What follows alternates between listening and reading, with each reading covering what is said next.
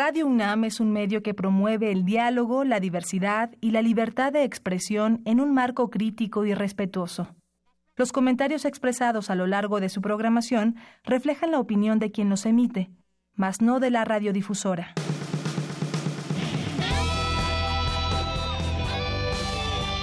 Prisma RU.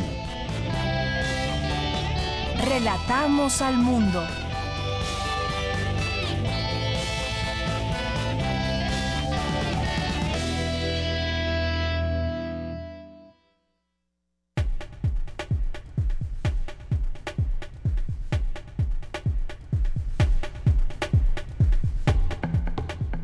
Muy buenas tardes. Bienvenidos sean todos ustedes aquí a este espacio informativo, a esta revista informativa Prisma RU en el 96.1 de FM por Radio UNAM. Les queremos invitar a que se queden con nosotros porque como todos los días le tenemos preparada información de la UNAM, lo que se sigue discutiendo al interior de la UNAM con respecto a los sismos. Ya tendremos una plática aquí, una nota de mi compañero Jorge Díaz para prevención de sismos, taller sobre la prevención de sismos en sus niveles educativos, es decir, cómo podemos trabajarlo desde los niveles educativos. Ya nos contará exactamente de qué se trata. Tendremos más adelante una entrevista, seguramente será muy interesante. ustedes han escuchado hablar de Cocolistli. Bueno, pues así se llamaba las armas biológicas involuntarias durante la conquista de México. Interesante este pasaje.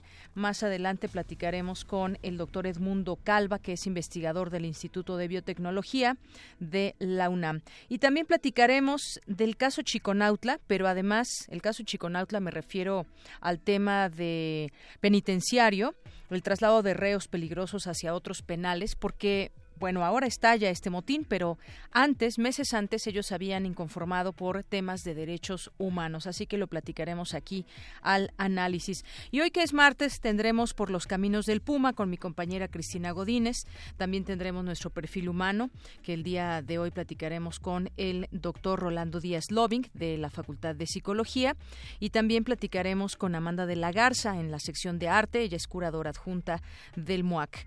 Y bueno, pues también tendremos hoy mesa de análisis entre expertos para discutir qué es necesario o quién puede estar a cargo de la Comisión de Derechos Humanos del Distrito Federal. De esto y más platicaremos, pero por lo pronto nos vamos a nuestro resumen informativo. Relatamos al mundo. Relatamos al mundo. Es la una con seis minutos y en este martes 31 de octubre le relatamos al mundo desde el ámbito universitario cómo se pueden reducir los riesgos en caso de sismos. Como les decía, mi compañero Jorge Díaz nos responderá esta y otras dudas. Telma Castro Romero asumió la dirección del Centro de Ciencias de la Atmósfera de la UNAM para un segundo periodo correspondiente a 2017-2021. En la Facultad de Ciencias Políticas y Sociales se organizó la mesa 50 años del Tratado del Espacio Exterior, Logros y Desafíos. Más adelante mi compañera Dulce García nos tendrá la información. Los programas de salud mental en el trabajo mejoran el desarrollo del personal y la productividad de las empresas. Más adelante mi compañera Cristina Godínez nos tendrá los detalles. En la información nacional, un informe desclasificado de la DEA reveló que el narcotraficante Caro Quintero, actualmente prófugo, se coloca como una de las cabezas del cártel del Pacífico junto con Ismael El Mayo Zambada. La dirigencia nacional del PRI anunció que impugnará la resolución del Instituto Nacional Electoral del INE con la que se determinó que el candidato de ese partido al gobierno de Coahuila, Miguel Riquelme, rebasó los topes de campaña en un 9.2% por violaciones graves y una mala investigación en el homicidio de 49 personas en mayo de 2012 en Cadereyta, Nuevo León, la Comisión Nacional de los Derechos Humanos emitió una recomendación a la Procuraduría General de la República. Un grupo de encapuchados incendió las oficinas de la Subsecretaría de Educación Federalizada, allá en Tuxtla Gutiérrez, Chiapas.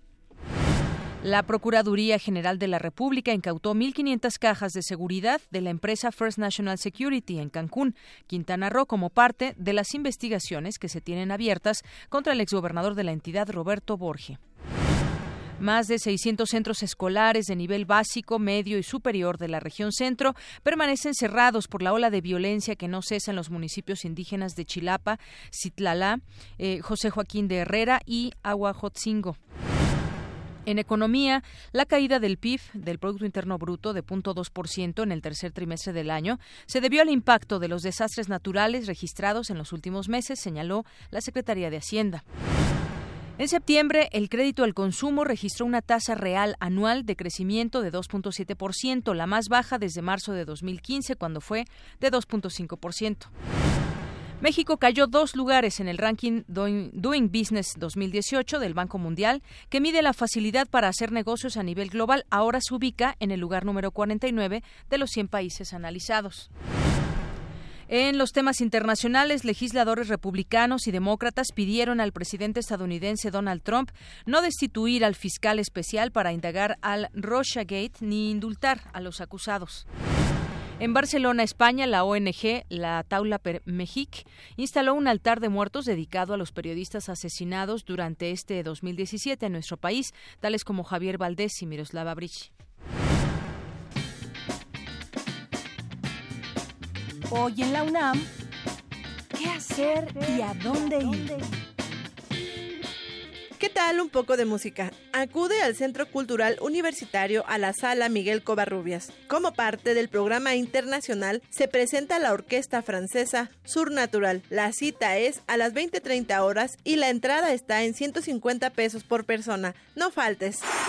La Facultad de Filosofía y Letras te invitan a la presentación del libro Despertar, el conflicto de una comunidad de Ignacio Sosa. Esta tarde a las 17 horas en el aula magna. Aún tienes tiempo. Hoy es el último día de la exposición temporal Una mirada al arte a través de los sentidos. Asiste al Museo de la Luz. Después nos cuenta qué fue lo que sentiste. Ante la coyuntura actual, no te puedes perder la presentación del libro La posición sesgada, miradas a la narrativa reciente en América Latina. El Centro de Investigaciones sobre América Latina y el Caribe te invitan hoy a las 17 horas en el auditorio Leopoldo Sea.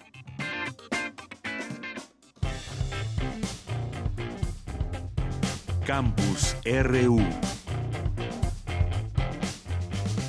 La una con diez y arrancamos en nuestro campus universitario que hoy se extiende hasta la Universidad de Ixtlahuaca. Aquí nos acompañan pues como unos 60, 70 estudiantes de esta universidad y dos de ellos están aquí con nosotros en cabina para platicarnos un poco de la universidad y de su visita. Además están estudiando la carrera de Ciencias de la Comunicación.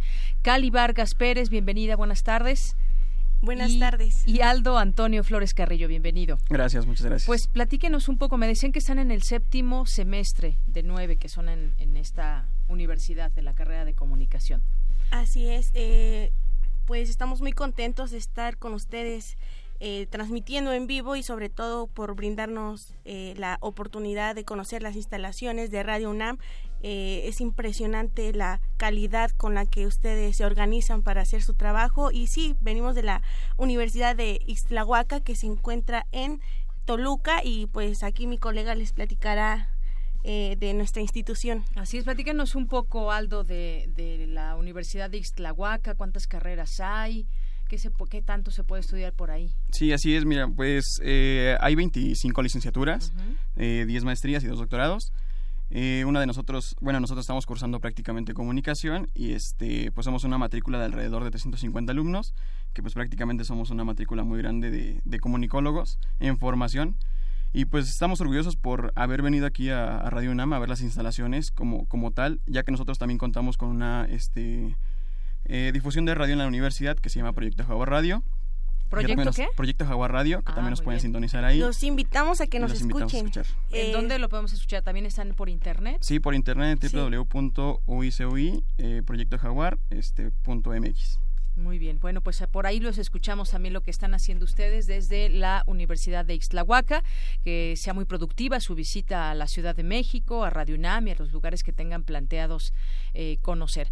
Bueno, pues muchísimas gracias y que pues se titulen y que muchos estudiantes salgan de ahí, muchos comunicólogos y aquí los esperamos siempre. Muchas gracias. Muchas gracias y sigan escuchando Radio UNAM, chicos, está muy buena la programación. Muy bien, muchas gracias Cali Vargas y Aldo Antonio, estudiantes de comunicación de la Universidad de Ixtlahuaca, Estado de México. Muy buenas tardes. Gracias. Gracias. Porque tu opinión es importante, síguenos en nuestras redes sociales, en Facebook como Prisma RU y en Twitter como arroba PrismaRU. Queremos escuchar tu voz. Nuestro teléfono en cabina es 55 36 43 39. Relatamos al mundo. Relatamos al mundo. Y es un estudiante adelantado, dice Jorge. Bueno, pues vamos a platicar contigo, Jorge, pero no precisamente de tu paso por los estudios, sino más bien de ahora la nota que nos trae sobre este taller de la UNAM que imparte sobre la prevención de sismos en sus niveles educativos. Platícanos. Muy buenas tardes, Jorge. Deyanira, buenas tardes. Eh, el tema de los sismos continúa eh, dando de qué hablar y ahora eh, se da a conocer que la UNAM imparte ya un taller en todos sus niveles educativos sobre el riesgo que representan los sismos, en especial aquí en la Ciudad de México. La doctora Sholi Pérez Campos estuvo jefa del Servicio Sismológico Nacional de la UNAM, estuvo presente en un foro que se denominó Cómo se pueden reducir los riesgos en caso de sismos y que organizó la Academia Mexicana de Ciencias. La académica e investigadora de la UNAM recordó que desde 1900, del año 1900, cuando se comenzaron a contabilizar los sismos en México, se tienen registrados 209 movimientos telúricos de distintas eh, intensidades y características, ya sabes, que si son oscilatorios, trepidatorios, el origen, dónde fue el epicentro, en fin, los registrados desde 1900, cuando empezó a medirse esto, aunque sabemos que los movimientos de tierra son desde hace millones tal vez de años, bueno, pues eh, se han registrado estos 209 movimientos. Dijo que en la actualidad se cuenta con estaciones de monitoreo suficientes. Antes de la década de 2010, se tenía una red que estaba principalmente concentrada en el centro sur de México. Eh, esto era la red nacional del Servicio Sismológico Nacional. Y como poco a poco, en esta última década, se ha ido expandiendo esta red hacia el norte y otras zonas que eh, habían sido eh, poco estudiadas o han sido poco estudiadas. este mapa nos representa la densidad de estaciones de las cuales el Servicio Sismológico Nacional recibe datos en tiempo real lo cual nos permite monitorear toda la actividad sísmica del país. Existen centros de monitoreo de Yanira de la UNAM principalmente, pero también del CENAPRED y de algunas otras instituciones e, y universidades de todo el país. Contamos con 163 estaciones de este tipo en, eh, en el centro, sobre todo del país, aunque es una buena cantidad, aún existen eh, sismos que no son detectados o registrados en el norte de la República. Y vamos a escuchar lo que dijo al respecto la doctora Sholi Campos. Este es un mapa donde presentamos las estaciones donde actualmente se reciben datos y en triángulos son, son esas estaciones. Vemos eh, en otro tipo de símbolos estaciones de otras instituciones que contribuyen con el Servicio Sismológico Nacional para en total recibir datos de 163 estaciones. Y pues este número suena importante, más de 100 estaciones. Sin embargo, si nos ponemos en contexto con otros lugares, en específico California, pues solo el estado de California tiene 400 estaciones. Esto pues eh, da a qué pensar de Yanira porque bueno, a pesar que tenemos las suficientes estaciones en el país, solamente el estado de California en Estados Unidos tiene cuatro veces más que nosotros. Eh, lo, eh, lo que se requiere, dijo la doctora Pérez Campos, es primero una cultura sísmica que incluya justamente estas estaciones de monitoreo, impartir talleres o cursos en todos los niveles educativos del país, la UNAM ya lo está haciendo, pero también debe incluirse a la educación básica y sobre todo mejores diseños de construcción que eviten edificios que colapsen como lo, vimos eh, muy cerca de las instalaciones de Radio UNAM, algunas colonias que se vieron muy afectadas justamente por el derrumbe, el colapso de varios edificios. Al respecto, Mario Ordaz, investigador del Instituto de Ingeniería de la UNAM, se refirió a la intensidad de los últimos dos sismos, los de más importancia, el de 1985 y el reciente del 19 de septiembre de 2017. Quiso explicar o explicó el por qué un, no se puede considerar si fue más fuerte el del 85 o el de hace apenas unas semanas, eh, porque hay que medir muchísimas variables. Vamos a escuchar la explicación que eh, ofreció el ingeniero Ordaz. Vemos que el, responderse si el temblor fue más grande o más chico es muy complejo porque fue las dos cosas. El, de el del 17, el de 2017 fue más grande para los edificios de hasta 15 pisos, digamos, o 10 pisos, pero por lo que respecta a los edificios altos fue más chico. Es decir, el temblor de 2017 indujo fuerzas en los edificios bajos más fuertes que el temblor de, 85, pero el temblor de 85 indujo fuerzas en los edificios altos más grandes que el temblor de 2017. Así, esta explicación eh, hay que ver las variables, donde es el epicentro, el del 19 de septiembre de este año fue aquí muy cerca, de ahí la rapidez que haya llegado, pero el del 85 su epicentro fue en Oaxaca, en las costas de Oaxaca, eh, y provocó pues mucho más daños, pero justamente esa es la intensidad, la velocidad de los sismos y es lo que tenemos que aprender. Lo que dijo la doctora Sholi Pérez Campos es esta cultura sísmica con más estaciones de monitoreo, talleres o cursos y que los diseños de construcción sean mucho mejor en nuestro país. Así es, y creo que esto nos da también una oportunidad de conocer más acerca de los sismos, porque muchas veces cuando se habla de es de oscilatorio y trepidatorio, pues en un sismo contiene ambos tipos de movimientos. Aquí incluso nos los explicaba en su momento eh, algún especialista. Las ondas sísmicas se propagan en todas direcciones, provocando el movimiento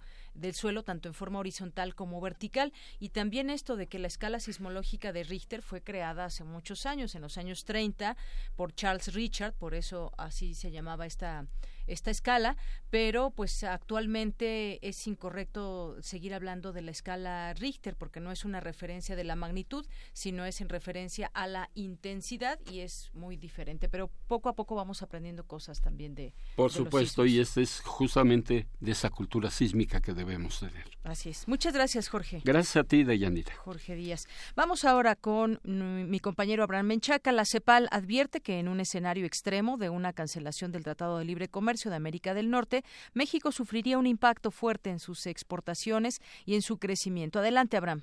Así es, Deyanira, buenas tardes. Un saludo a los amigos de Prisma RU. Y es que en un escenario en el que termine el Tratado de Libre Comercio de América del Norte, las exportaciones de México a Estados Unidos caerán 8% y el Producto Interno Bruto se reducirá a 1.9%, afirma la Comisión Económica para América Latina y el Caribe, la CEPAL. En el informe Perspectivas del Comercio Internacional de América Latina y el Caribe 2017, señala que el fin del acuerdo comercial provocará que los envíos mexicanos en los ramos automotriz, textil, confección, calzado y productos agroindustriales registren caídas de dos dígitos.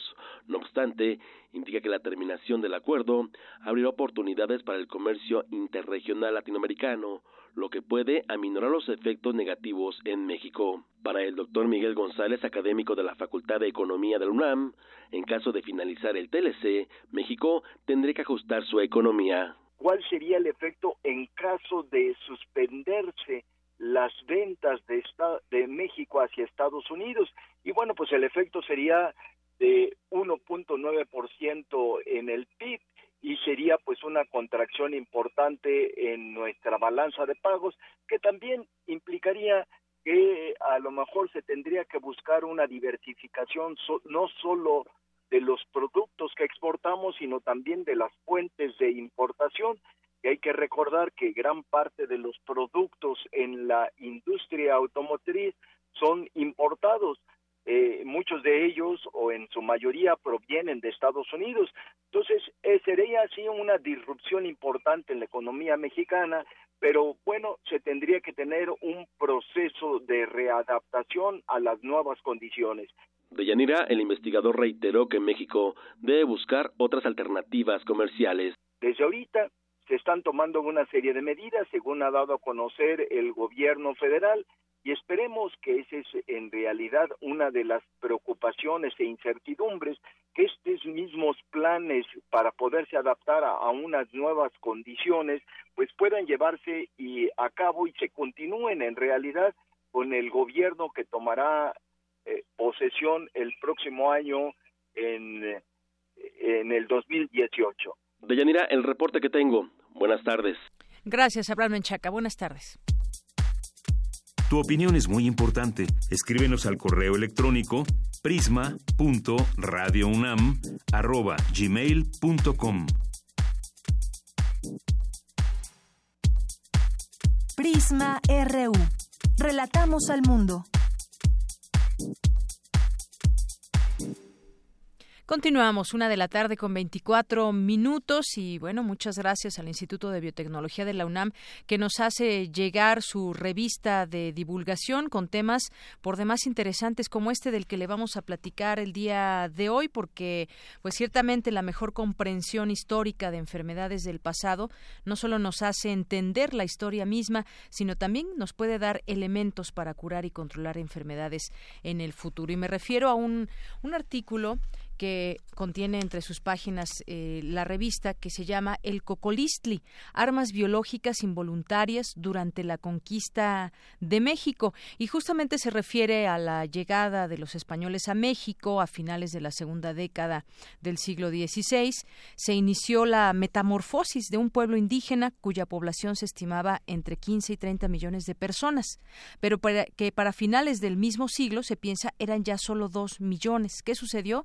Bueno, pues las guerras, las sequías y el hambre fueron eventos que diezmaron a la población. Sin embargo, fueron las enfermedades infecciosas las principales causas del dramático cambio demográfico que se dio en el país en ese entonces. Los conquistadores ganaron principalmente sus guerras en América mediante ataques biológicos involuntarios. Es parte de lo que contiene este artículo. Platiquemos del tema con el doctor Edmundo Calva. Él es investigador del Instituto de Biotecnología. Le damos la más cordial bienvenida a este espacio de Prisma RU de Radio UNAM, doctor. Buenas tardes, es un placer estar con ustedes. Bien, pues platíquenos un poco de este término cocolistli, eh, qué, a qué se refiere eh, y cómo, pues cómo es que se, cómo es que llegó a estas tierras, bueno, a través de los españoles, pero cómo ahora estudiarlo en nuestros tiempos. Sí, bueno, esto se refiere a una epidemia eh, que devastó a la población indígena y de hecho esto era algo que fue muy común. Eh, de hecho hay un libro de un autor que se llama Jared Diamond que lo intitula Armas, Gérmenes y Acero.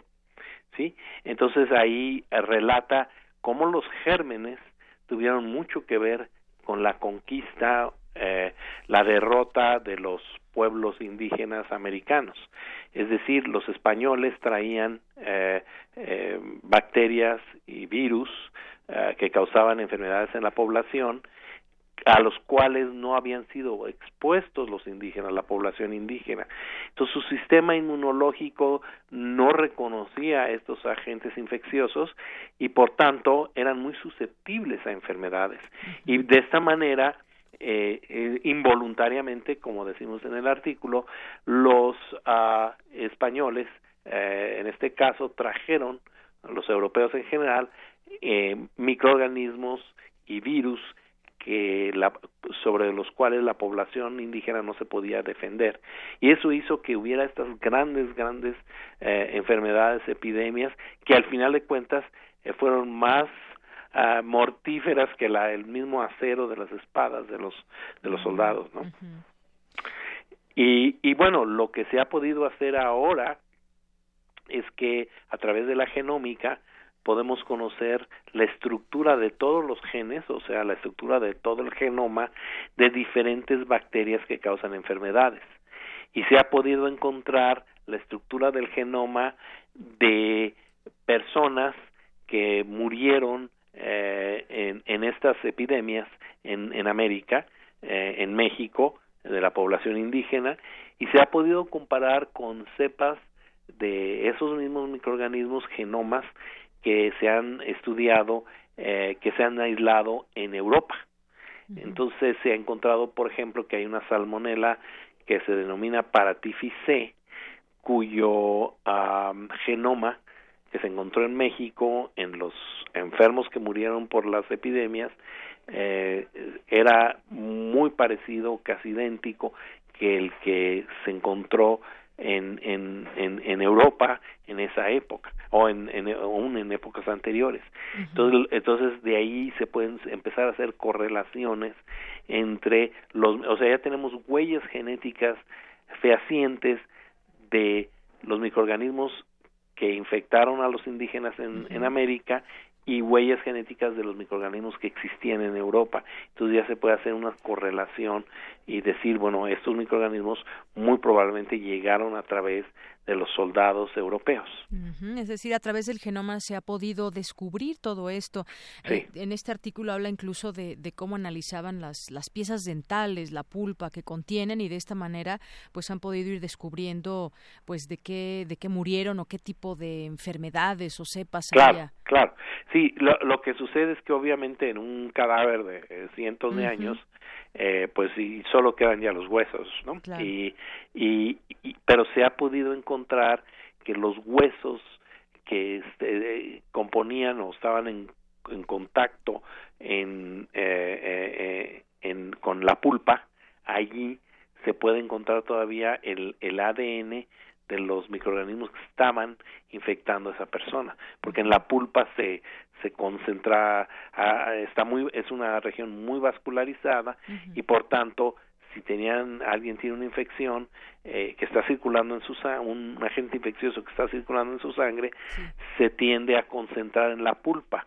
Y una vez que esta persona fallece eh, y solo se, eh, permanece en sus huesos, de alguna forma ese ADN de esos microorganismos que estaban en la pulpa se quedan adheridos a esa parte del eh, del cráneo, ¿verdad? Del hueso del cráneo en, en, la boca y entonces de ahí se pueden obtener este muestras de ADN que nos que nos sí. Ah, y, doctor, además eh, se habla de que fueron los europeos que posiblemente portadores, además sanos, venían, pero pues quizás ellos ya tenían ese, soportaban esas enfermedades, pero llegaron, digamos, a una población limpia de esas enfermedades y fue así que contagian y se hace, pues, un, una gran propagación de la de la enfermedad.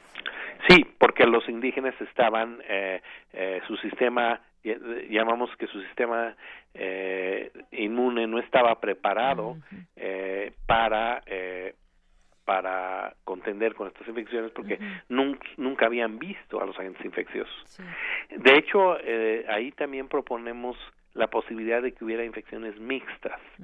eh, entonces, esto quiere decir que si las, las personas están inmunocomprometidos digamos sería el término técnico, los indígenas, eh, eran susceptibles a varios agentes infecciosos. Y si se juntaron varios al mismo tiempo, pudieron haber habido infecciones mixtas en donde un agente infeccioso proporcionaba cierta cuadro clínico y otro otro cuadro clínico. Entonces eran cuadros clínicos devastadores muy complejos eh, de hecho, hay, eh, nos referimos ahí también a, a una publicación de unos colegas en donde se estuvo estudiando la infección de influenza en 1918, lo que se llamaba la influenza española, eh, que nos uh, aterró mucho en años recientes en México, porque en esa época se encontró que, que, que hubo muchas muertes en, en 1918 por la influenza.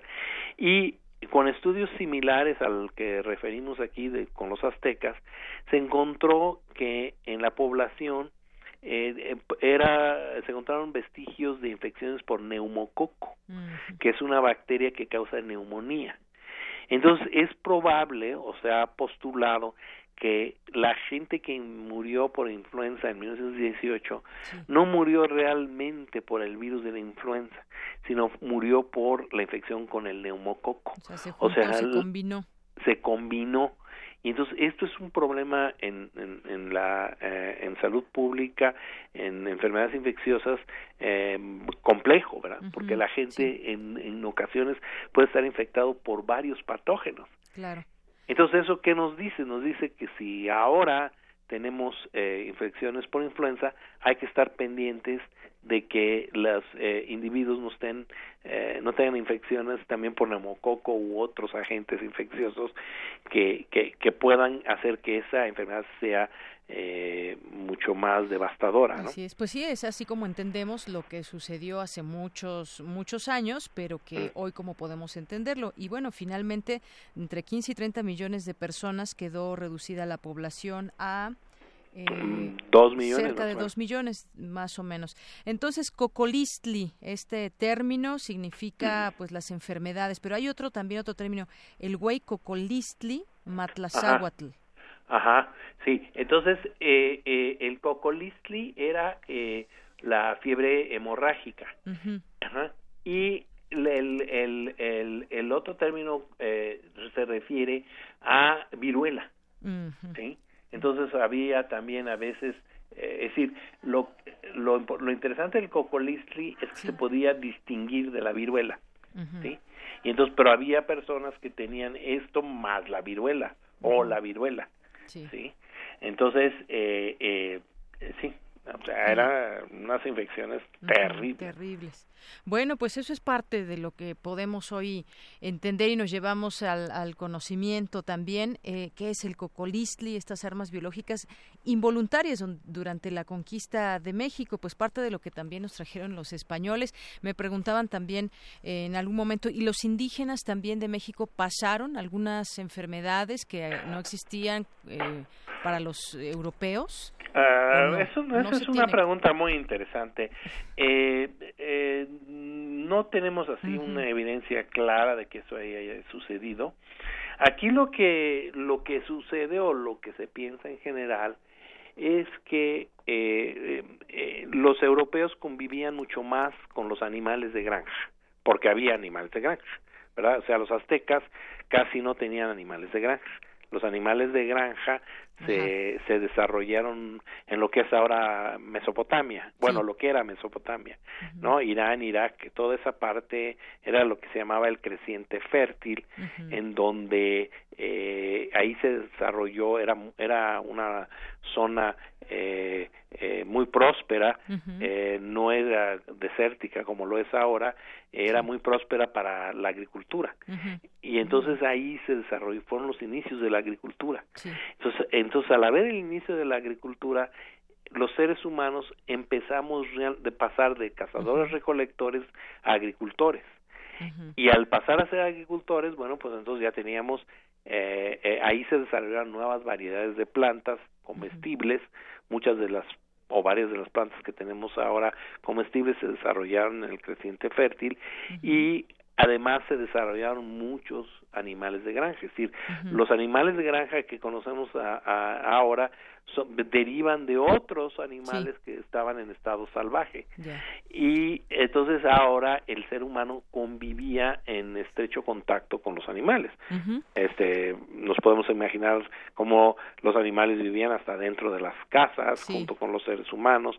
Y y entonces lo que sucede ahí es que hay agentes infecciosos que infectan a los animales y eh, se desarrolla eh, después estos agentes infecciosos los adquiere los seres humanos, y, y en el ser humano se desarrollan variedades que ahora son infecciosas al humano. Bueno, pues es así como podemos entender todo este proceso. Pues muy interesante todo esto que nos platica doctor Edmundo Calva. Hemos aprendido mucho de usted en este sobre este tema y también cómo sirve todo aquello que sucedió hace muchos años para seguir investigando en nuestro presente. Le agradezco mucho, doctor. Con mucho gusto, ha sido un placer. Hasta luego, muy buenas tardes. Igualmente, buenas tardes. Doctor Edmundo Calva, investigador del Instituto de Biotecnología de la UNAM. Porque tu opinión es importante, síguenos en nuestras redes sociales, en Facebook como Prisma RU y en Twitter como arroba PrismaRU.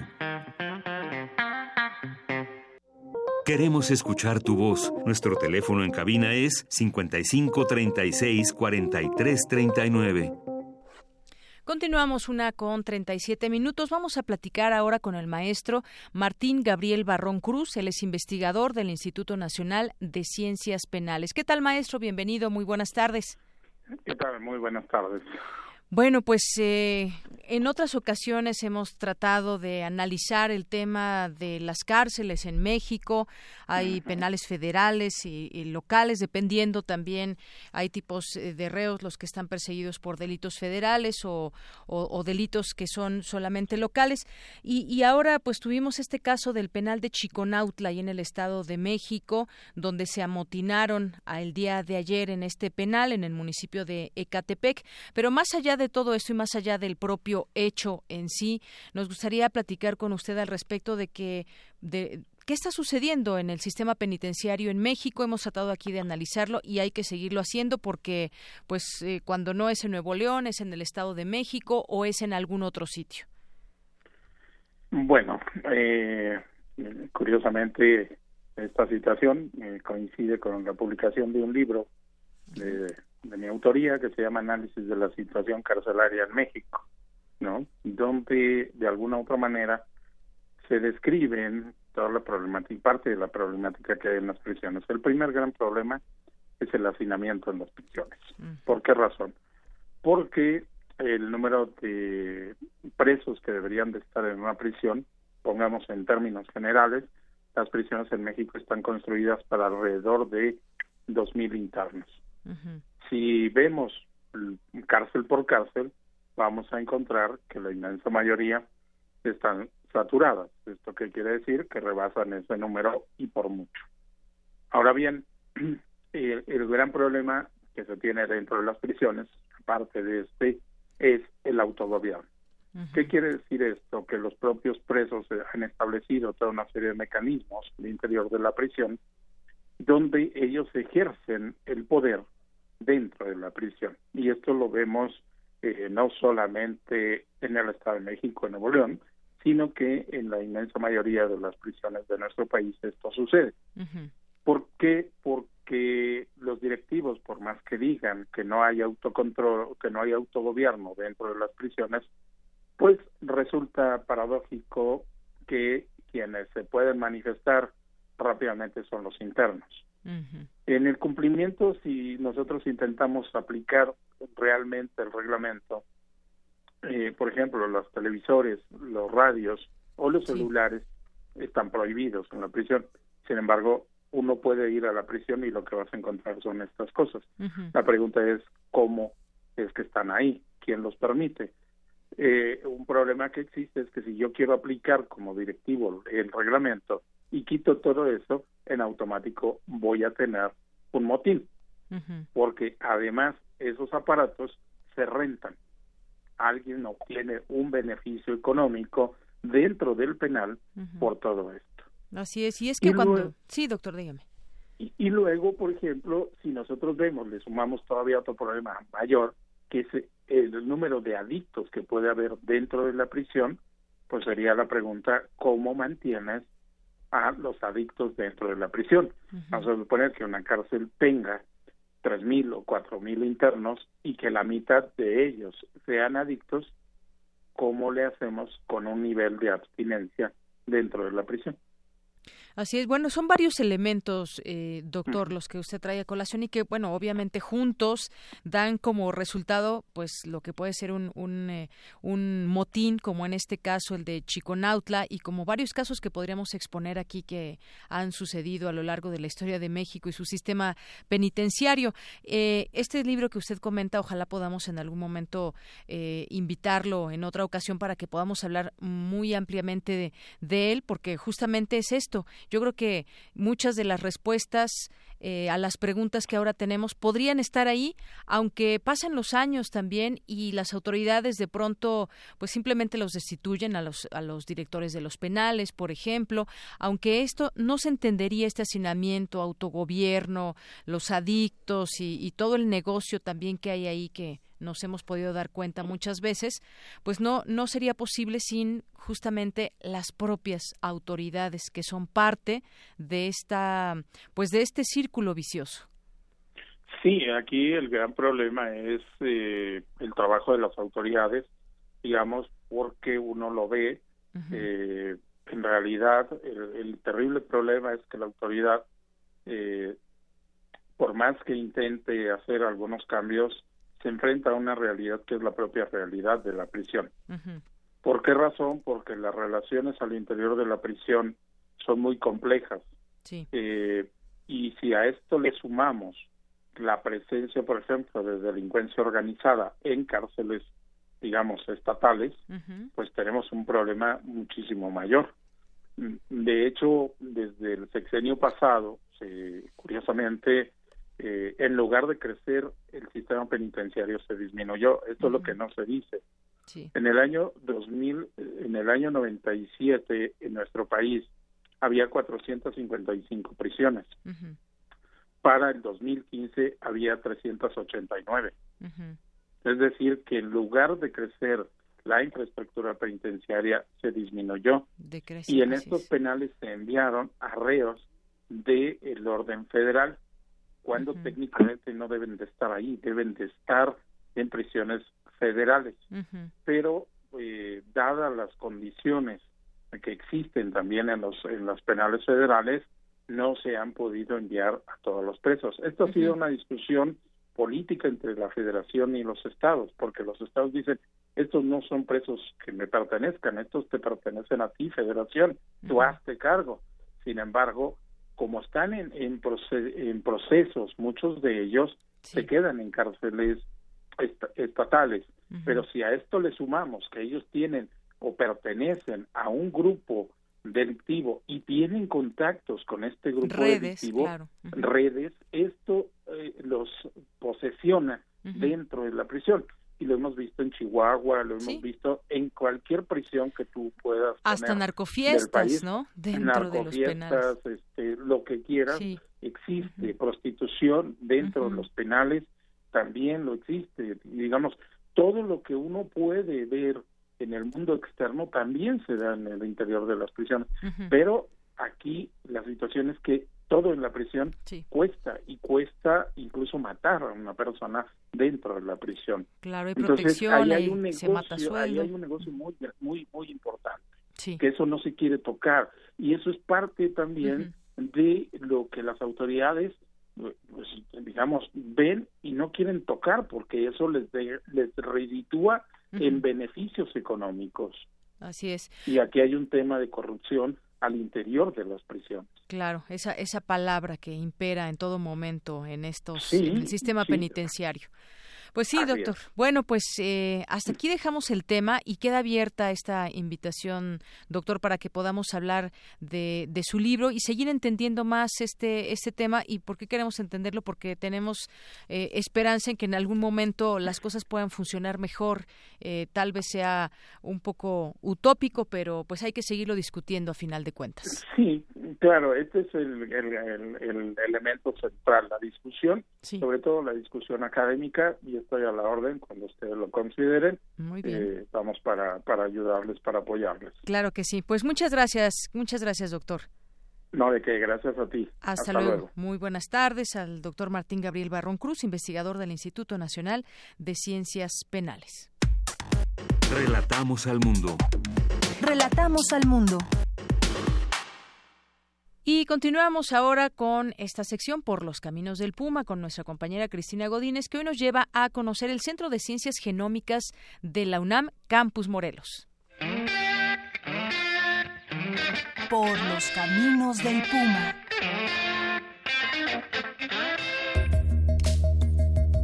El Centro de Ciencias Genómicas de la UNAM fue de los primeros campus externos a la zona metropolitana de la Ciudad de México. Hablamos de 1980 cuando en la ciudad de Cuernavaca, Morelos, se instala el Centro de Investigación sobre Fijación de Nitrógeno, que un año después sería inaugurado. En aquel tiempo los investigadores se enfocaban en el estudio de la genética molecular de organismos fijadores de nitrógeno. Esto es el antecedente de la genómica. Sin embargo, es hasta 2004 cuando el Consejo Interno del Centro propuso el cambio de nombre. Y de ello nos cuenta el doctor David René Romero Camarena, investigador del Centro de Ciencias Genómicas de la UNAM. En 1981 se estableció el Centro de Fijación de Nitrógeno en Cuernavaca y por largo tiempo en realidad nos dedicamos a la genética molecular, a, la lo que eran los antecedentes de la genómica de organismos fijadores de nitrógeno aquellos que toman nitrógeno del ambiente lo convierten en una especie de biofertilizante natural. Entonces, por mucho tiempo nos dedicamos a esos aspectos, pero el fondo siempre fue un fondo de genética molecular que posteriormente se convirtió en genómica. Entonces, en 2004, reconociendo de que en realidad nuestra investigación se había dirigido hacia aspectos que en ese momento ya se conocían como ciencias genómicas, que habían sido grupos innovadores en bioinformática y en secuenciación genómica en el país, se, hizo la conversión del Centro de Investigación sobre Fijación de Nitrógeno a Centro de Ciencias Genómicas. Eso fue más precisamente el 12 de noviembre de 2004, que fue cuando lo aprobó el Consejo Universitario ya como Centro de Ciencias Genómicas.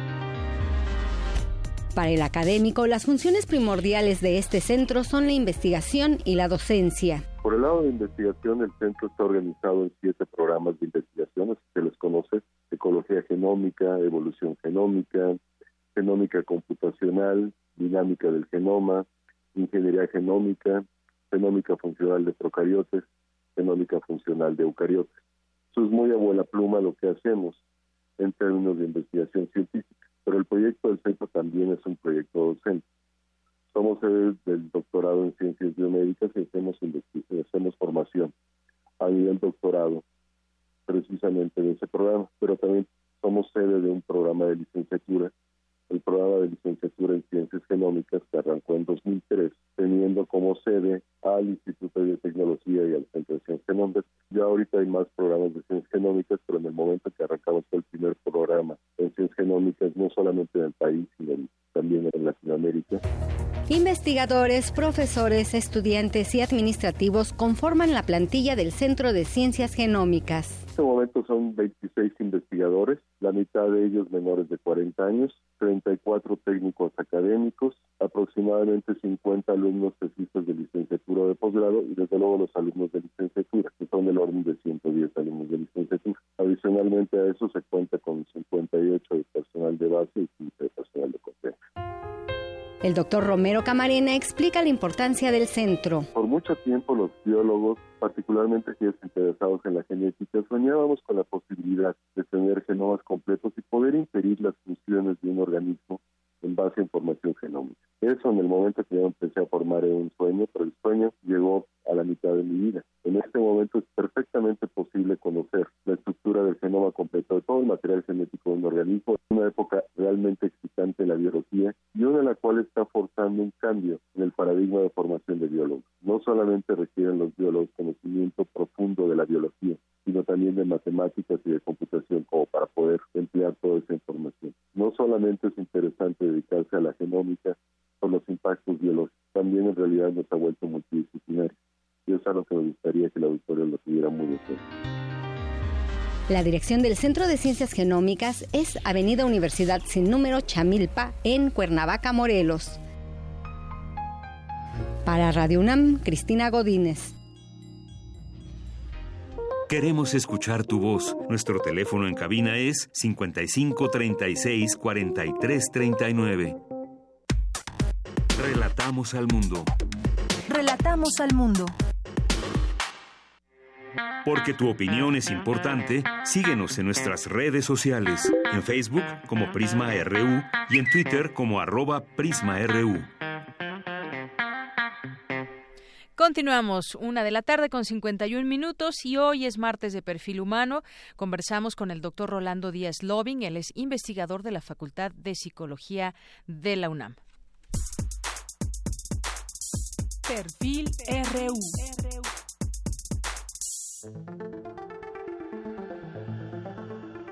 Rolando Díaz Loving es doctor en psicología social por la Universidad de Texas. Por su trayectoria en la aplicación de su modelo psicosocial, con el que ha estudiado, analizado y medido variables concernientes a la pareja, la familia, la conducta sexual de los jóvenes ante el VIH-Sida, la violencia de género o la personalidad, ha sido galardonado con el premio Ciudad Capital Eberto Castillo Martínez 2011 en el área Educación e Impacto de la Ciencia de la Sociedad, otorgado por el Instituto de Ciencia y Tecnología. También recibió el premio Universidad En el área de investigación y en el área de docencia en ciencias sociales, el premio Rubén Ardila a la investigación científica y fue nombrado profesor honorario de la Universidad Ricardo Palma en Perú. Se ha desempeñado como presidente de la Sociedad Interamericana, cofundador y expresidente de la Asociación Mexicana de Psicología Social, asesor de la Universidad de Illinois, de la Unión Internacional de Psicología Científica, de la Iniciativa para Matrimonios Hispanos Saludables e investigador invitado en la Fundación Hawk para la Salud Mental. Además, ha sido profesor invitado en universidades nacionales e internacionales como Texas, California, Puerto Rico y Chile. Su producción científica incluye la coedición de 14 volúmenes de la psicología Social en México, 203 artículos de investigación en revistas científicas, 273 capítulos en libros especializados, 15 libros de investigación, un manual de prueba y dos libros de texto. Actualmente se desempeña como jefe de la División de Investigación y Posgrado y profesor titular C de tiempo completo en la Facultad de Psicología de la UNAM. Este es el perfil humano del doctor Rolando Díaz Loving.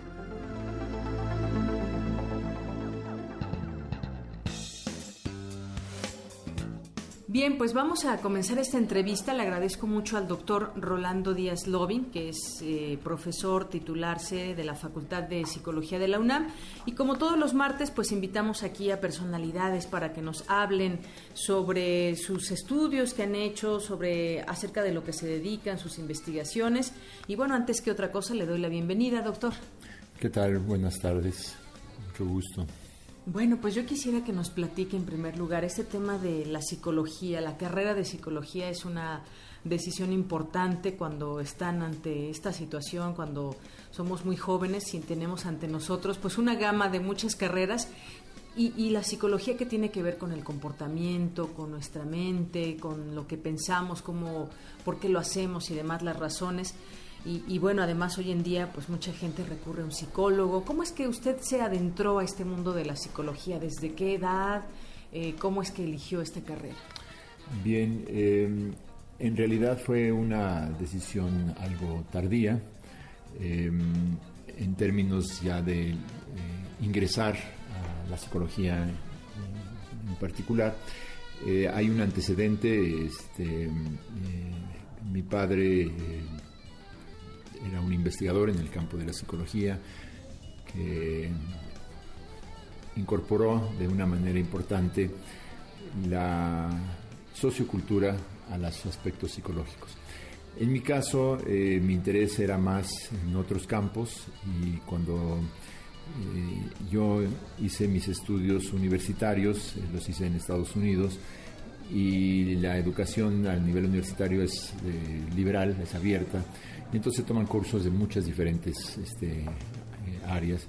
Y mi interés inicial era ciencias del mar, entonces tomé muchos cursos de biología y química, pero eh, también se pide que tomes cursos de otros campos, y entre ellos eh, la sociología y la antropología me llamaron mucho la atención en primera instancia.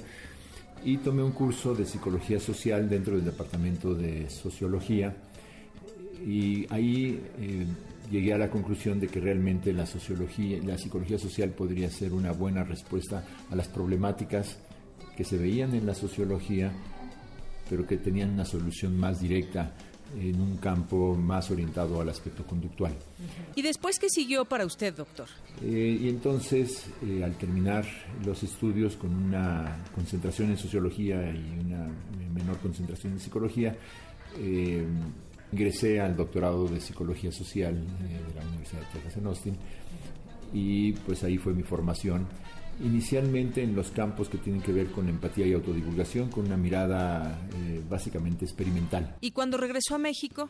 Eh, al regresar a México, a los principios de los años 80, me di cuenta de que pues la metodología experimental no era particularmente eh, popular dentro del de, el campo de la psicología social y pues acceso a laboratorios y los diferentes métodos que se utilizan en la psicología social experimental pues no era tan factible y los estudiantes estaban más interesados en, temáticas muy diversas. Entonces empezamos a desarrollar eh, más bien instrumentos de medición que fueran apropiados para la cultura. Entonces hay muchos temas dentro de la psicología y el autoconcepto y hay el locus de control y la empatía y hay la masculinidad y la feminidad. ¿Y qué pasa con todas estas áreas? Y para todas estas eh, diferentes áreas eh, se han ido construyendo a través del tiempo, desarrollando eh, diferentes maneras de medir. El problema central de esto es que, pues, desafortunadamente todavía podríamos decir que un 90-95% de la investigación en la psicología se desarrolla en estudiantes universitarios de universidades de habla inglesa eh, y eso hace que pues, los instrumentos respondan a las manifestaciones conductuales de esos fenómenos en estos estudiantes. ¿Y luego qué sucede entonces? Y cuando hacemos la traducción o la retraducción, tratamos de adaptarlos eh, a nuestra eh, propia idiosincrasia, eh, se producen graves problemas, este, tanto de entendimiento como de diagnóstico, como hasta de temáticas. O sea, los temas que son interesantes para los investigadores estadounidenses son muy diferentes de los temas que son interesantes para los mexicanos. Mm. Entonces, por ejemplo, si nos interesara, por ejemplo, el tema de asertividad, la pregunta es eh, cómo se manifiesta la asertividad en poblaciones mexicanas y lo que eh, básicamente eh, encontramos después de una serie de pesquisas es que pues, la gente no entendía realmente qué quería decir asertividad, nos decían que asertividad era estar en lo cierto, acertar, esa era la mirada. Y entonces, pues no se puede construir un instrumento de asertividad si la gente no entiende lo que es. Y una vez que haces esto, pues ya tienes la certeza de que eh, tu instrumento funciona más o menos bien en términos de la construcción, pero entonces quieres ver si se relaciona con otras cosas que son similares y si son diferentes de otras cosas que son distintas. Entonces empiezas a hacer estudios correlacionales en donde ves si puedes encontrar algo que eh, se relacione de manera lógica y algo que no se relacione porque también es racional, racional o, razonable que no lo sea. Mientras estábamos haciendo todo esto apareció el VIH y el SIDA y con ello pues nos llevó también a desarrollar investigaciones en ese campo. Y una de las cosas que decían estos modelos era, por ejemplo, que la intención conductual era el mejor predictor de la conducta, es decir, qué probabilidad hay de que vayas a usar el condón la próxima vez que tengas relaciones sexuales con tu pareja regular. Eh, pero al hacer comparaciones una vez más con eh, datos que provenían de otros grupos culturales más individualistas, encontramos que nosotros eh, nuestra predicción era mucho más baja. Nosotros podíamos predecir alrededor del 25% de la varianza, mientras que en otros países podían predecir hasta el 50% de la varianza con nuestros modelos. Entonces, la pregunta es, ¿qué es lo que lleva en el mexicano a que de la intención a la conducta se pierda? Y una de las cosas, a través cultural, es que tenemos un locus de control externo, o sea, pensamos que las cosas pues no suceden necesariamente porque nosotros queremos que sucedan, sino que Dios tiene algo que ver y la suerte tiene algo que ver y las circunstancias tienen algo que ver. Dicen otros factores que también juegan con nuestra psicología y que nos hacen actuar de una o X manera. Así es. Y entonces, bajo esas circunstancias, pues una de las cosas que eh, decidimos es que teníamos que tener un mejor conocimiento de qué sucede entre la intención y la conducta en específico. De hecho, hay algunos autores que dicen que el camino al infierno está plagado de buenas intenciones. Entonces, eh, desarrollamos modelos eh, que tienen que ver con autoeficacia y cómo la gente planea y cuáles son los pasos que se requieren para que una persona pueda desarrollar una conducta particular. Entonces, por ejemplo, en el uso, de, el uso correcto del condón, pues implica nueve o diez pasos que tiene que desarrollar un joven, este, una jovencita que tiene 14 años. Entonces, eh, pues lo primero es tener un condón y después este, saber cómo este, obtenerlo, dónde guardarlo, cómo sacarlo, cómo eh, de alguna manera comunicarlo con la pareja, cómo ponerlo, cómo quitarlo. Todo eso son pasos. Entonces desarrollamos programas eh, de intervención eh, para estudiantes preparatorianos en el cual usábamos un modelo tradicional de educación, información y conocimiento, y después un modelo más vivencial en donde teníamos todos los pasos y hacíamos que hicieran cada uno de los pasos. Regresamos varios meses después y checábamos para los dos grupos cómo se comportaban y encontrábamos que de los nueve pasos necesarios para el uso correcto, los que habían tenido el taller vivencial eh, podían eh, hacerlo de manera correcta más o menos en eh, siete o ocho pasos, mientras que los que tomaban nada más la parte de conocimientos hacían dos o tres pasos correctos. Bien, pues muchas gracias doctor. Si le parece bien, dejamos para la siguiente ocasión, la siguiente semana, el próximo martes, que nos platique un caso en específico en el que usted haya estado estudiando eh, algún tema basado en la psicología, si le parece bien. Pues muchas gracias y hasta el próximo martes. Prisma RU. Relatamos al mundo.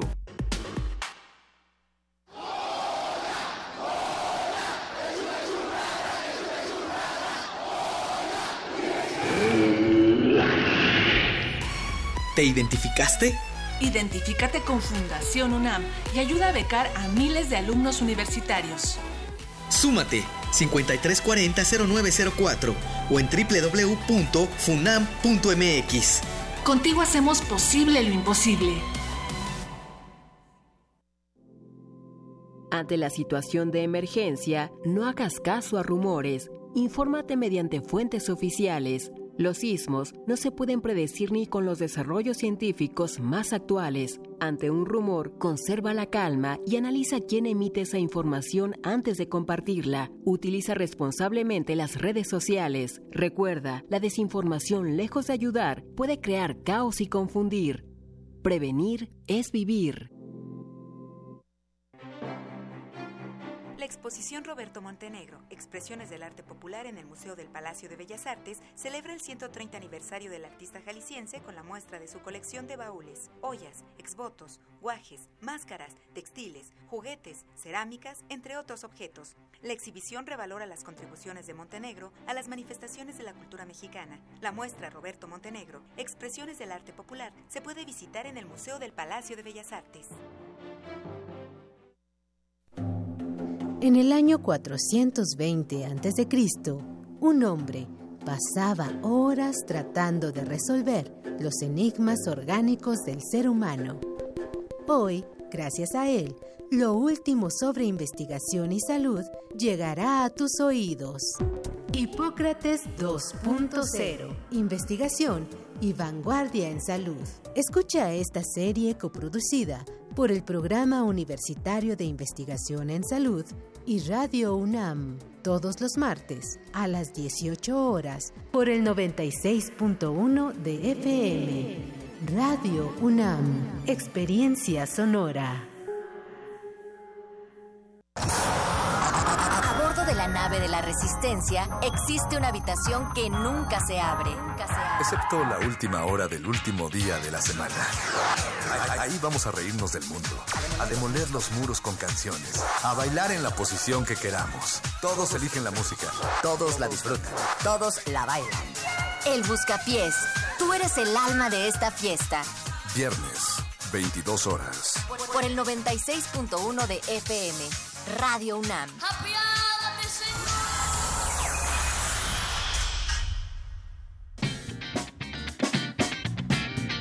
Mañana en la UNAM, ¿qué hacer y a dónde ir?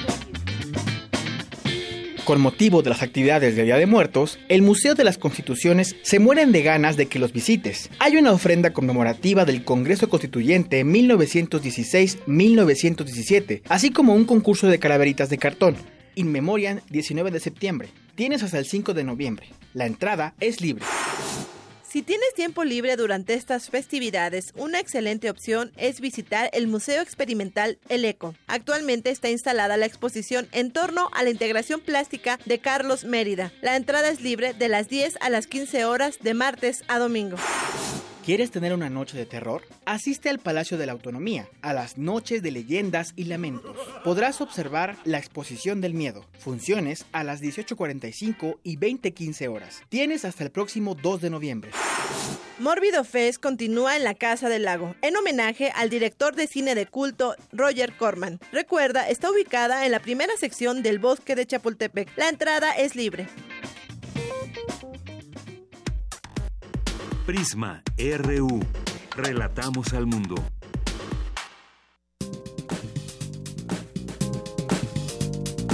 Cultura RU.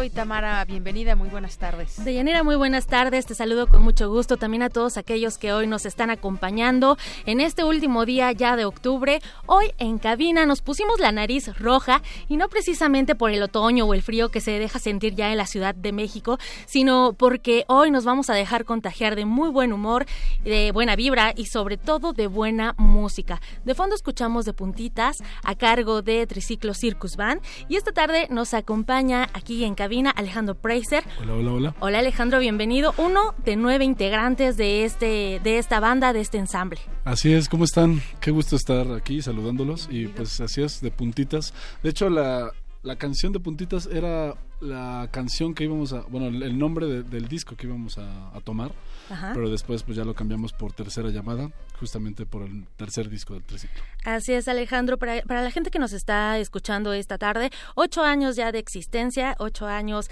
de estar tocando en las calles que era de sus escenarios principales, el centro de la Ciudad de México se ha convertido en uno de los escenarios principales, algunos a, tal vez caminando por esas calles los habrán escuchado, dos discos ya en su existencia, el primero No corro, no grito, no empujo, el segundo cada vez y ahora tercera llamada. ¿Cuál es la diferencia? Cuéntanos. Pues mira, eh, Triciclo, como lo acabas de decir, nació en las calles, entonces tratamos de hacer música de folclore de varias partes del mundo, con este tintes circenses. Entonces el primer disco, digamos que fue una algo más como visceral, no en el sentido mala onda, sino más bien todo lo contrario, sino en el sentido como vamos a sacar lo que nosotros tengamos y lo que queramos plasmar para la gente. Y funcionó bien, había muchas canciones muy eh, reconocidas como la de No Corro, No Grito, No Empujo, como la de Excuse Moi, que fue un himno de Esa es mi favorita. Sí, gracias. y también este, otras canciones como la de Acaríciame, que también, o la, perdón, la de Amanece, que es también una canción muy, este, que a mucha gente le gusta y, le gusta regalar y, este y quedar con su chica cantándola, etcétera. El segundo disco cada vez es un disco más reflexivo, donde pasamos con música muchísimo más tranquila y este como más ad hoc a más pueblos de otras partes del mundo de Europa etcétera. Y este disco eh, nos retroalimentamos eh, de los dos discos anteriores y lo hicimos un poquito más divertido. Eh, tienen canciones en italiano en, ruso en portugués en español y bueno en italiano y hay canciones, eh, algunas son, por ejemplo, esa de puntitas y la del vals, que son instrumentales, que, que, Triciclo también se caracteriza que tengamos varias canciones instrumentales. Y casi todas las demás son cantadas. Eh, este disco también habla un poco acerca de, las, de algunas cosas sociales. Tal es el caso de la guerra, tal es el caso de desaparecidos pero este también habla obviamente de canciones de amor y, eh, y de de desamor. Como la canción de Adiós, Adiós, que también habla de amor, la de Espero también, la de Quiero acercarme a ti también, etcétera, ¿no? Entonces, eh, como que es un disco mucho más este, honesto, mucho más eh, refinado de cierta forma, pero también es un regalo para todos los fans y todos los seguidores que nos han, nos han estado escuchando a lo largo de los años. Muy bien, y sobre todo este tercer disco que hace alusión también a esa tercera llamada de los teatros, a esa tercera llamada del circo, así, de vénganse todos al, al espectáculo, ahora hacen una eh, tienen diferentes composiciones, como bien lo mencionas, pero también hacen dueto, dueto con diferentes bandas. Así es, pues nos atrevimos a, invitar a nuestros amigos y a nuestros colegas y ellos muy gustosos les encantó la maravillosa idea de participar en este disco. Eh, por ejemplo, bueno, de los que me acuerdo, que, son muchísimos ¿eh? en realidad, que no, no es porque que este no los quiera omitir o, se me olviden, no ajá, sino que realmente son muchos. Pero por ejemplo, de Matryoshka grabó Justina Sirkowska, que es una polaca que canta en ruso y cantó increíble. Adiós, adiós, cantaron, cantamos con los Caligaris.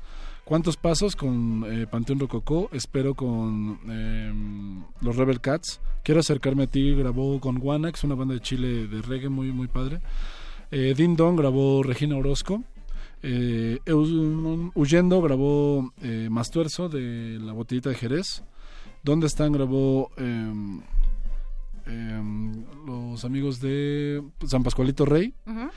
Y el padrino grabó Enzo Villaparedes y esos serían todos. Entonces sí está muy muy con- condimentado el asunto y este está muy padre la verdad. Muy muy de chile, mole y pozole. Muy variado, exactamente. Están mezclando reggae con ska, no solamente dejando atrás esta parte de- del circo, de la música circense. Tú tocas también el banjo. Así es. Eh, son nueve integrantes de este ensamble. ¿Siempre van todos a las presentaciones o eh, independientemente? O sea, Sí, siempre todos va- van. Sí, siempre vamos. O sea, no- hay- habrá excepciones donde uno pues está enfermo o se tiene que ir a algún lado, etcétera, pero generalmente siempre somos los, los, los nueve de cajón y a veces va- llevamos invitados. Tal es el caso de este disco en la tercera llamada.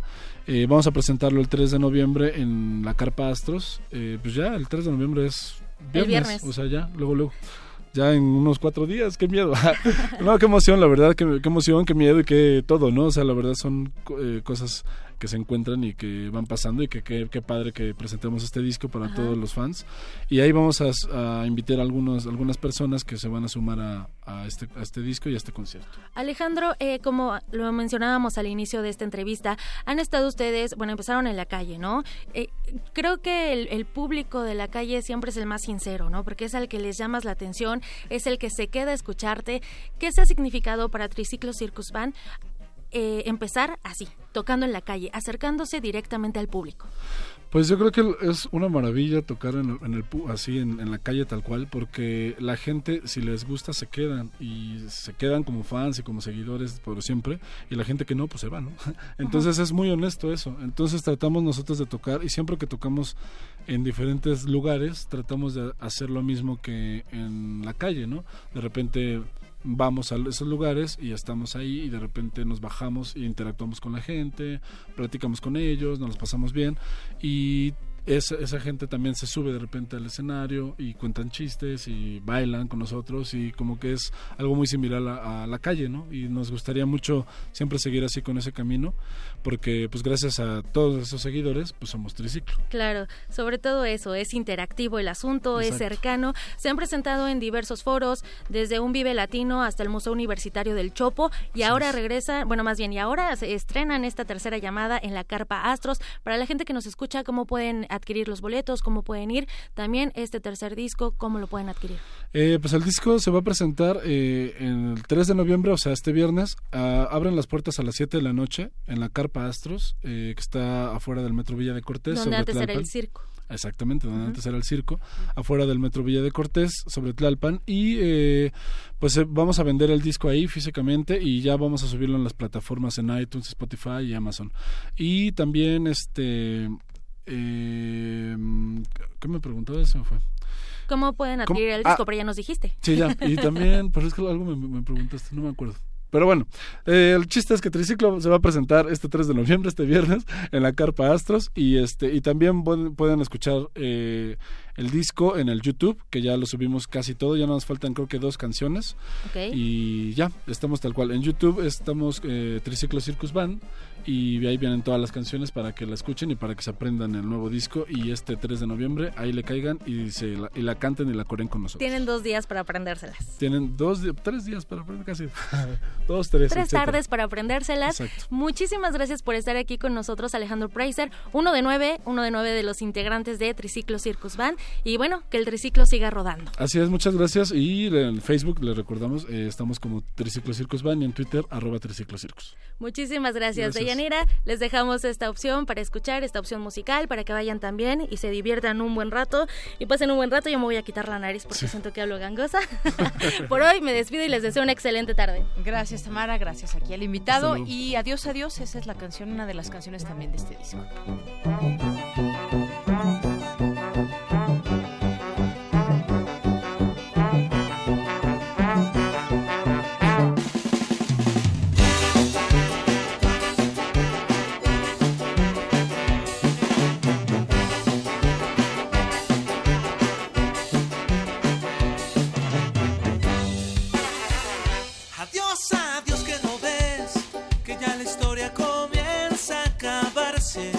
Adiós, adiós que no ves, que tu sonrisa de mí se olvidó.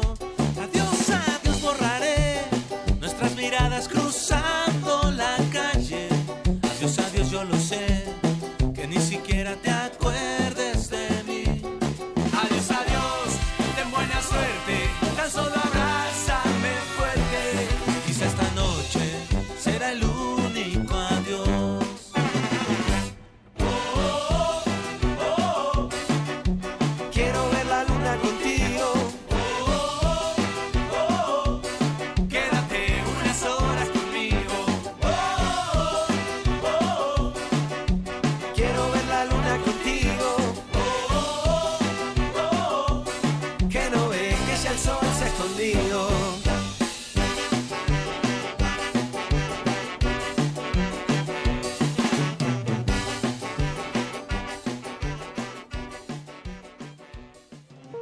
Escuchar tu voz. Nuestro teléfono en cabina es 55 36 43 39. Porque tu opinión es importante, síguenos en nuestras redes sociales, en Facebook como Prisma RU y en Twitter como arroba PrismaRU.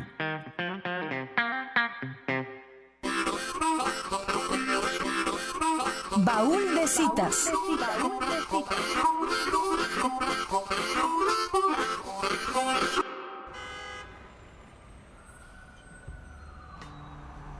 A partir del 2014, la ONU declaró que cada 31 de octubre se conmemora el Día Mundial de las Ciudades. El objetivo, según sus palabras, es reconocer la importancia del acceso equitativo y adecuado a los servicios urbanos básicos, como pilar de una urbanización sostenible y, por tanto, del desarrollo económico y social generalizado. Desde finales del siglo XVIII, las ciudades comenzaron a ser los lugares de mayor concentración humana, no solo poseyendo un carácter político-administrativo, sino además un espacio donde varias actividades humanas se empezaron a desarrollar. Las ciudades, desde ese entonces, se convirtieron en espacios donde se encontraban diferentes estratos sociales, la multiculturalidad, los centros de estudio y trabajo y para algunos el desarrollo económico y social. A pesar de esto, el crecimiento desmedido de las urbes y la sobrepoblación desde ese momento son problemáticas que han terminado por marginar a muchos de sus pobladores, pues acentúan las deficiencias en los asentamientos urbanos. Una ciudad que no tiene la infraestructura necesaria hace complicado el acceso a todo tipo de servicios, además de aminorar la movilidad de todos sus habitantes. Aunado a esto, los problemas sanitarios, la contaminación y las acciones frente a cualquier tipo de desastres naturales son faltas que gran parte de la población marginada termina resintiendo. Las acciones que la ONU ha propuesto para contrarrestar todo ello es llevar a cabo una urbanización planificada que permita que todos estos recursos y servicios sean compartidos de forma sostenible. Una forma de urbanización planificada, según ellos, es crear ciudades abiertas, donde los gobiernos locales fortalezcan e integren el desarrollo territorial y urbano por medio de la cooperación metropolitana e interurbana, Junto a esto, desarrollar modelos de participación ciudadana por medio de la comunicación directa entre autoridades y ciudadanos, como una gobernanza urbana inclusiva.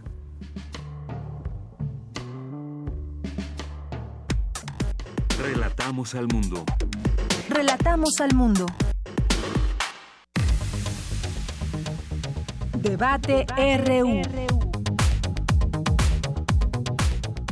Bueno, y hoy estamos en martes, que es la- nuestra mesa de debate con especialistas, con analistas. Vamos a analizar, aquí analizamos distintos temas. Y en esta ocasión, y a raíz de que nuestra compañera Virginia Sánchez había cubierto eh, pues un tema ahí en la de la Comisión de Derechos Humanos del Distrito Federal, creo que es buen momento para discutir ahora cuál es ese perfil idóneo que se requiere al frente de esta comisión, una comisión sin duda muy importante. A finales de agosto la noticia de la reelección o lo que debe ser una designación pública que ahorita ya nuestros invitados nos van a platicar del actual ombudsman de la Ciudad de México, pues inquietó a muchas personas. Se habla incluso hasta de 100 organizaciones que trabajan en la defensa de los derechos humanos en la capital del país.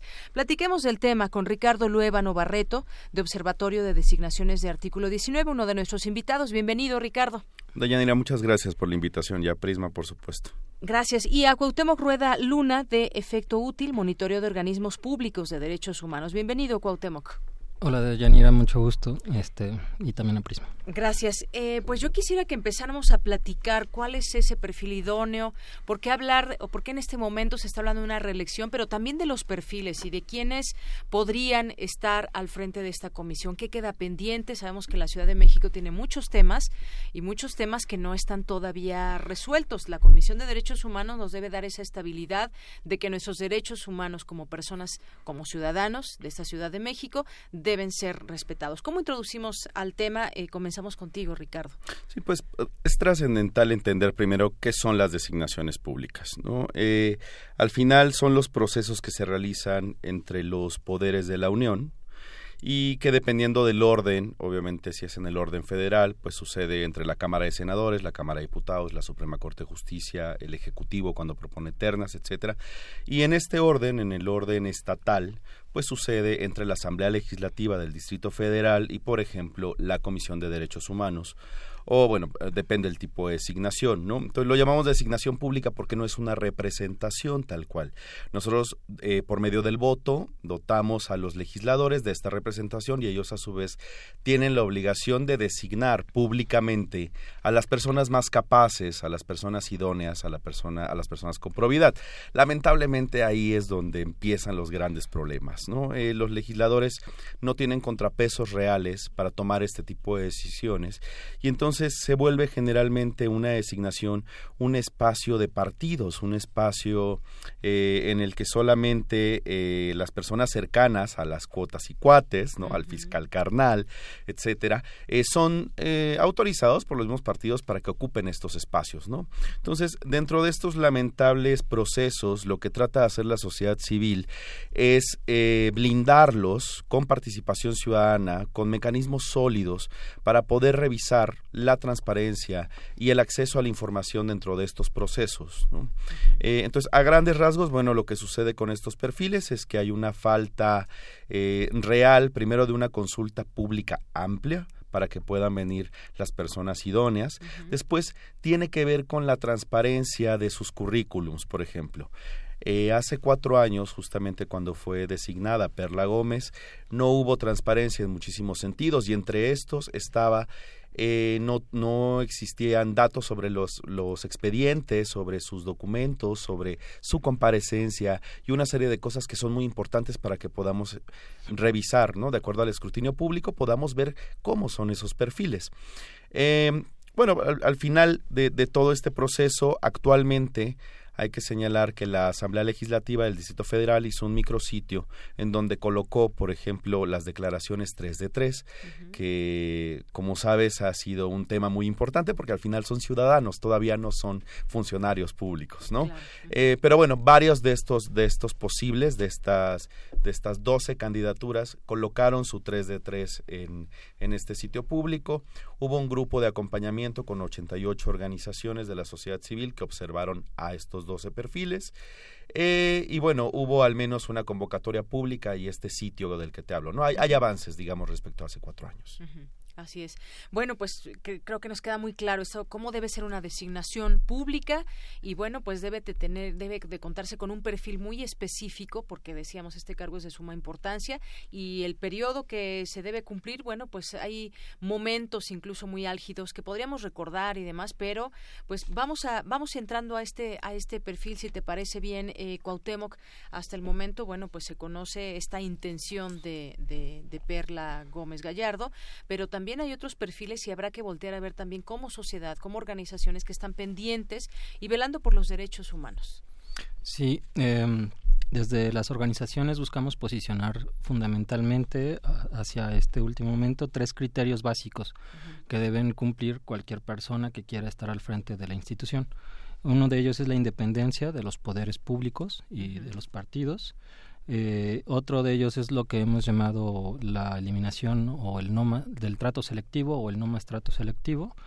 Eh, y uno más es la el conocimiento y experiencia en materia de derechos humanos. Los dos primeros tienen que ver con la autonomía constitucional. El primero porque la idea es que quien esté al frente no puede estar subordinado ni, ni formalmente ni políticamente a los poderes, porque esto finalmente afecta para que se atiendan los casos en lo concreto. Este, y, para, y, y si hay situaciones eh, que, que sean de interés público, eh, es importante que quien esté al frente de la institución pueda plantear los criterios o los estándares de derechos humanos con los que se tienen que conducir las autoridades. Es algo que tiene que hacer. Si está subordinado, o subordinada la persona que está al frente este eh, se va a, contener frente a esta necesidad. Este otro el otro tema el de no más trato selectivo se refiere fundamentalmente a que tiene que cambiar la forma de trabajo de la institución. Lleva eh, toda la historia de la comisión y en general de las comisiones, casi todas funcionan así, eh, eh, trabajando de tal manera que solo muy pocos casos llegan a recomendación, incluso aunque existan violaciones de derechos humanos que no se hayan resuelto este, y, que y que las víctimas requerirían la reparación del daño.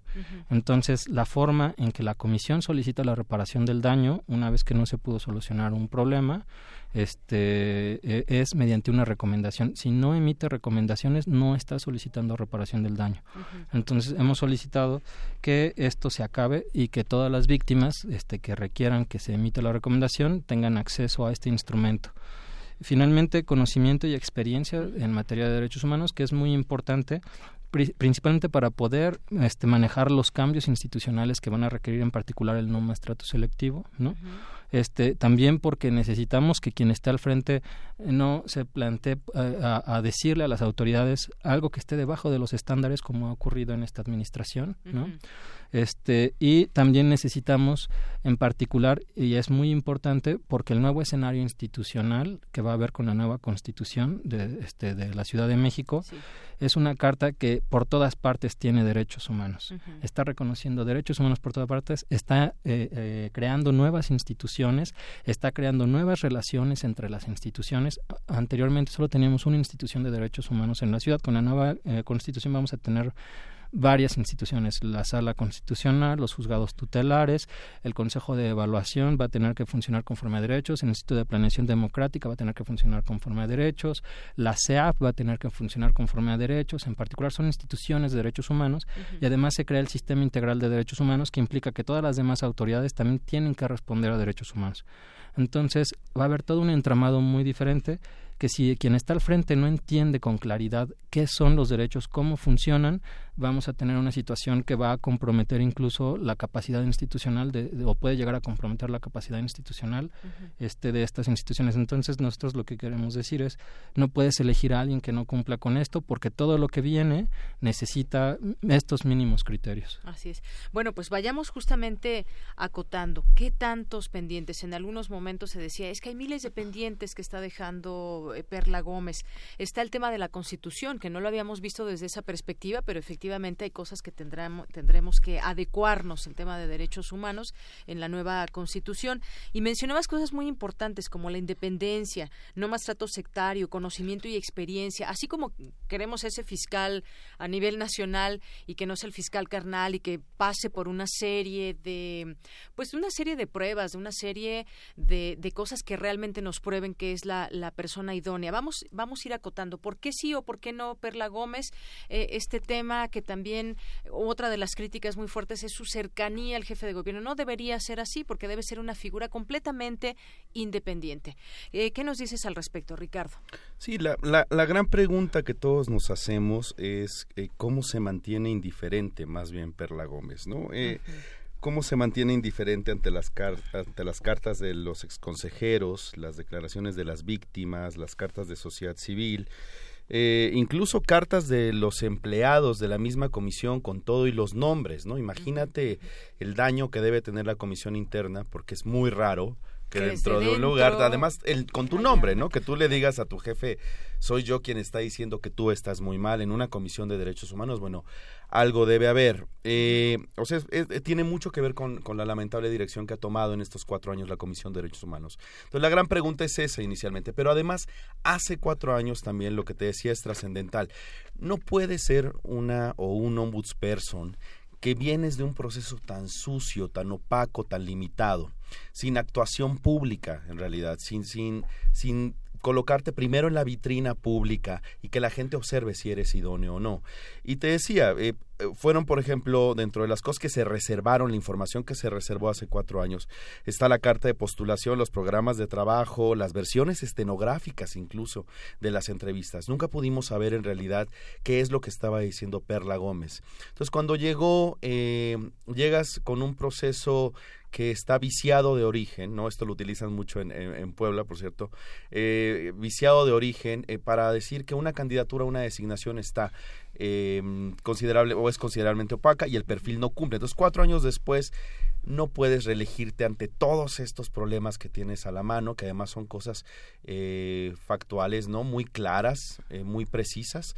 Y ella continúa y continúa y continúa sin decir, bueno, no es la ciudadanía, no es la sociedad civil, no son los académicos quienes me necesitan. Creo que ella, la pregunta es por qué ella quiere continuar, ¿no? Hasta dónde quiere continuar, eh, entendiendo la incapacidad, al menos para mantener la legitimidad que debe tener frente a una comisión de derechos humanos. Así es, sí, son varios, varios aspectos. Finalmente, pues eh, la Comisión de Derechos Humanos de la Asamblea Legislativa también tiene su peso y hablábamos de esto también, de quiénes la conforman, qué partidos, qué cotos de poder, qué intereses puede haber detrás de esta figura, que es muy importante. De pronto, pues como ciudadanos, pues sí nos interesa que sea una figura autónoma y demás, pero pues vemos también hacia lo que están diciendo las propias eh, ONGs, quien alza la mano, quien dice cómo podemos entender también el, el trabajo que ha hecho o no durante este tiempo. En este caso, le dejaremos todo a esta Comisión de Derechos Humanos de la Asamblea Legislativa. ¿Cómo, cómo poder incidir? ¿De qué manera el ciudadano que nos está escuchando eh, puede eh, incidir también, opinar, ser parte de, de alguna manera, si lo podemos decir? Porque a final de cuentas, pues el ciudadano que vive es el que va a estar eh, con esa visión de los derechos humanos en los siguientes cuatro años. Mira, hay un, hay un tema. La Asamblea tiene cinco integrantes formalmente, tienen cinco votos y en principio ellos son quienes toman la decisión en función de las entrevistas y esto se lleva al Pleno.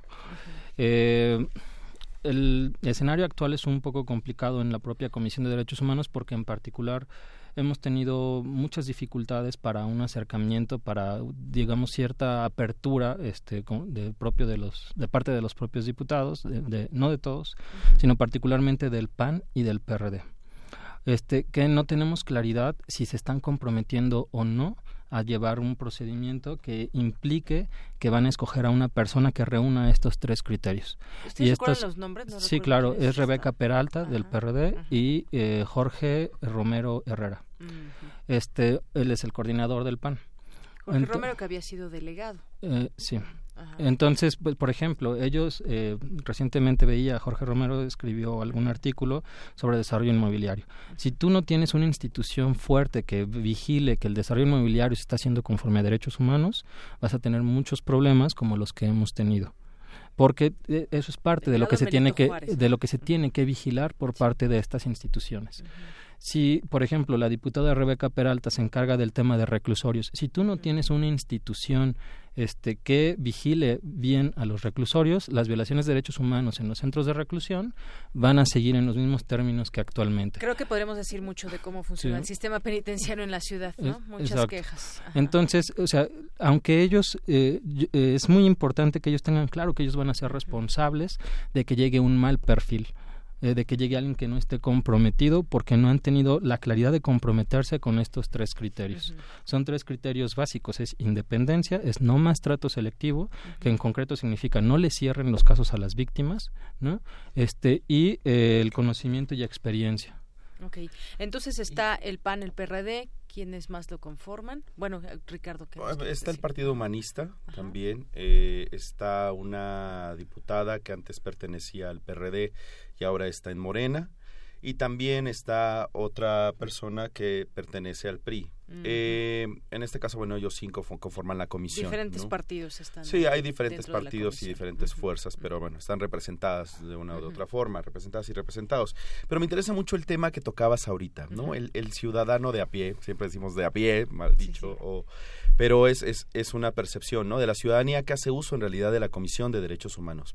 Y ahí es trascendental entender esta carga que le dejamos a la ciudadanía también como cómo se acercan ellos o ellas al, al, Estado, cómo se, cómo se incorporan a las instituciones, cómo, cómo se acercan a los organismos garantes de transparencia, de derechos humanos, incluso eh, comisiones ejecutivas de atención a víctimas, ¿no? Cómo, cómo llevar un mensaje. Y creo que es trascendental voltear esa narrativa también, repensarla en el sentido de eh, el tercer párrafo de la Constitución claramente las obligaciones del Estado, ¿no? Te plantea eh, respetar, proteger, garantizar y promover, ¿no? Y dentro de esta, dentro de esta conformación, la Comisión de Derechos Humanos tiene la obligación de promover en todos los sentidos, ¿no?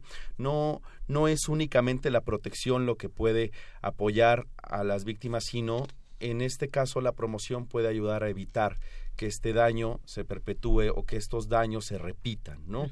Puede eh, vincularse incluso desde el mismo derecho a la verdad, puede ir mucho más allá. Y creo que la comisión nos ha dejado claro que tiene una ausencia, al menos en estos temas, justamente en la promoción, eh, sin igual probablemente desde que fue creada. Eh, quiero aterrizar esto también con un tema importante. Eh, anteriormente la Comisión de Derechos Humanos del Distrito Federal tenía una página de transparencia proactiva que era muy interesante porque justamente hablaba de los casos emblemáticos de la Ciudad de México asociados a violaciones graves a derechos humanos o no, pero ahí podías eh, revisar un poco la historia de la comisión también y de forma proactiva cada tres meses, cada cuatro meses subían los casos más emblemáticos, ¿no? eh, actualmente eso desapareció y si revisan ese espacio, pues es un espacio de folletería, ¿no? De descarga de manuales, etcétera. Entonces, justamente esta parte de la promoción es trascendental. Lo debe hacer la comisión. Para que la ciudadanía pueda acercarse, debe hacerlo la comisión en muchos casos. Así es. Y, bueno, a todo esto también ha respondido la propia Perla Gómez y dice que, pues bueno, todas estas críticas llegan en un momento político, eh, que todo esto y que hay tiene un fondo de interés de postular o impulsar alguno de los de las 12 candidaturas registradas, que es poco serio, que vaya, eh, tiene una serie de cuestiones por las cuales revertir todas esas esas críticas. De hecho, eh, la estrategia principal de, de la doctora Perla ha sido descalificar o sea, si una víctima eh, sale públicamente, dice es que le interesa dinero. Si salen los trabajadores, dicen es un grupo pequeño. Si salen este, consejeros, dice ah, es que una de ellas este, quiso ser presidenta y no lo pudo, o una de ellas quiere serlo ahora. o sea, a quien sea, ella siempre va a descalificar sin escuchar qué es lo que se critica. Va a decir ella, él. Es, decir, no le preocupa qué, sino quién. Y eso es muy grave, porque lo que tendría que hacer en todo caso es primero verificar ante todo de qué se trata. Igual sucedió en un caso muy relevante al interior de la institución de una trabajadora que se llama Carolina, este, que en un momento determinado fue víctima de acoso y de retención al interior de la institución, la persiguieron con policía incluso al exterior, a, un Seven, la regresaron, la retuvieron, se armó mucho lío en redes sociales y demás, este, y finalmente para ella todo se reducía en un inicio a, a, descalificar a la trabajadora. Todavía ahora dice que eso no es caso, que ella ya ni está en la institución. Bueno, siempre es un quién no un qué. Y el problema que necesitamos en la ciudad no es que descalifiquen a las víctimas o a la gente que realiza crítica, sino que atiendan los problemas. Entonces, eso en primer término. Y en cuanto al no más trato selectivo en particular, desde que ella ingresó en 2014, ella tuvo conocimiento del problema de rezago, de cómo se producía por no sacar recomendaciones, de que se cerraban casos, y lo dejó.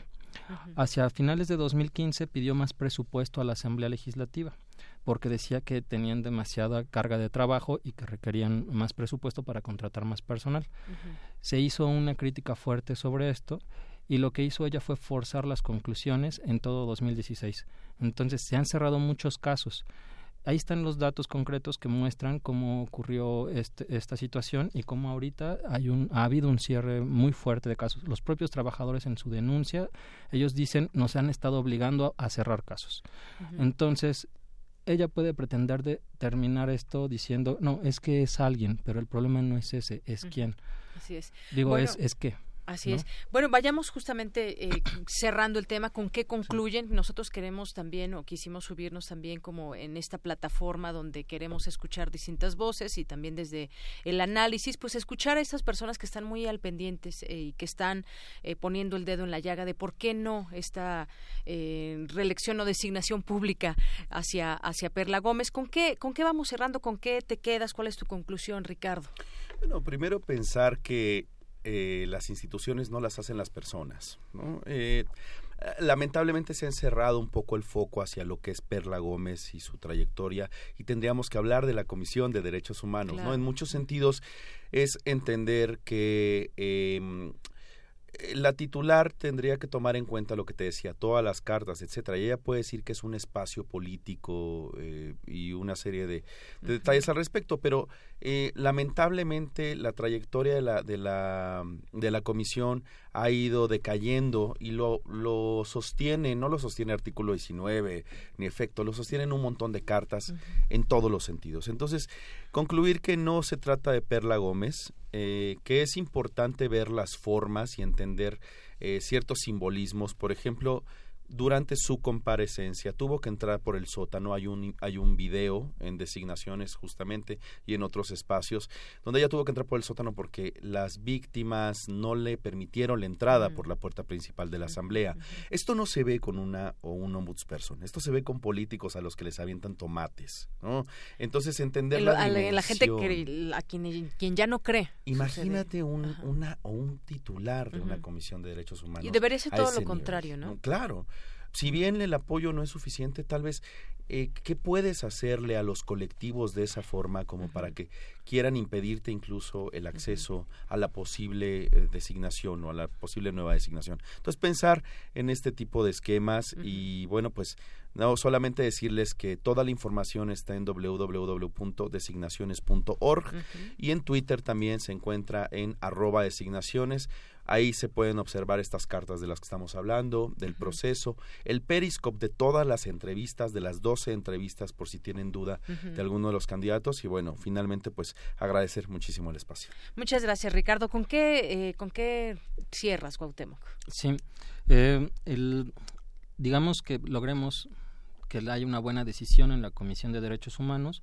Todavía hay un reto, que son las la decisión, cómo lo van a plantear entre los grupos parlamentarios en el Pleno porque pueden decidir que aunque haya una buena decisión no ratifiquen a este esta a quien hayan propuesto desde la Comisión de Derechos Humanos de la Asamblea Legislativa a este en el pleno de la Asamblea no le ratifiquen.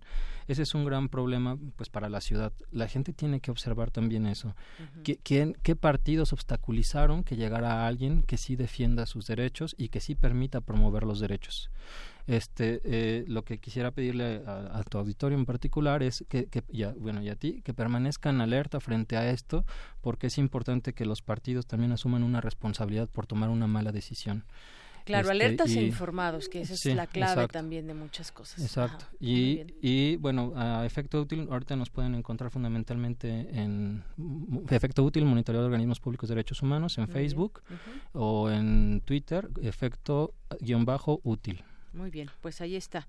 Eh, este espacio además queda abierto para distintas eh, opiniones al respecto de este tema que nos interesa a todos y que tendrá que plantearse el mejor perfil y eso es pues una tarea también muy grande y veremos en estas designaciones públicas, finalmente quién queda, pero estar muy atentos de este proceso, que eso es lo, lo importante.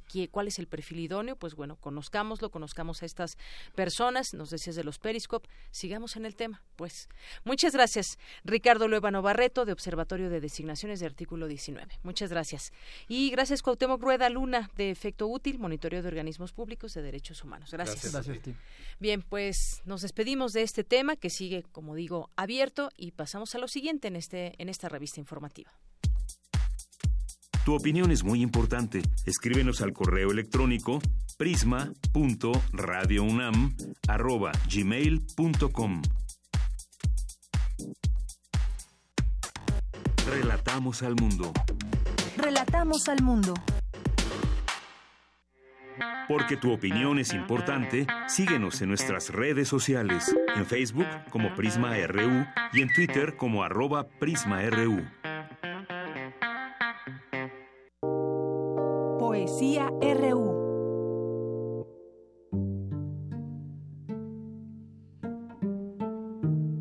Azul. Azul el potro del viento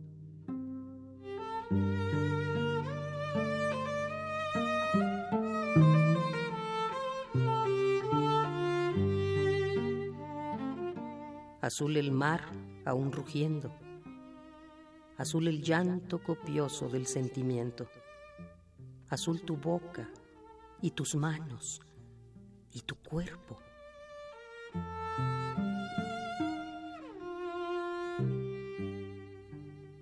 Azul, azul de contento, azul de nubes, tenue, inconsútil azul, azul por fuera y por dentro, azul la tarde, la playa, azul la gaviota en vuelo, azul cuanto veo, cuanto toco, cuanto siento.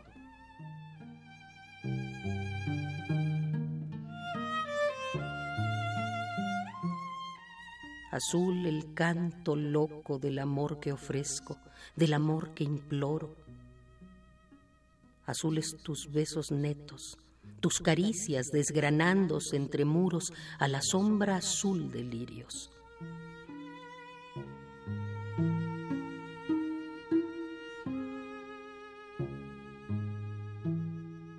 Azul el sol que se pone. Azul tu voz y mi voz. Azules en la penumbra, solos, muy solos los dos.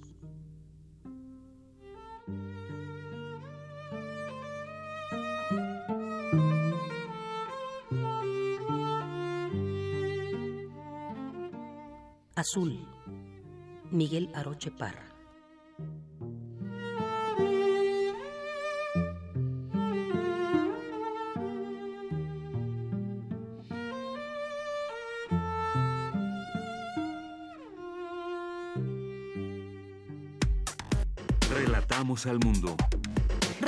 Relatamos al mundo.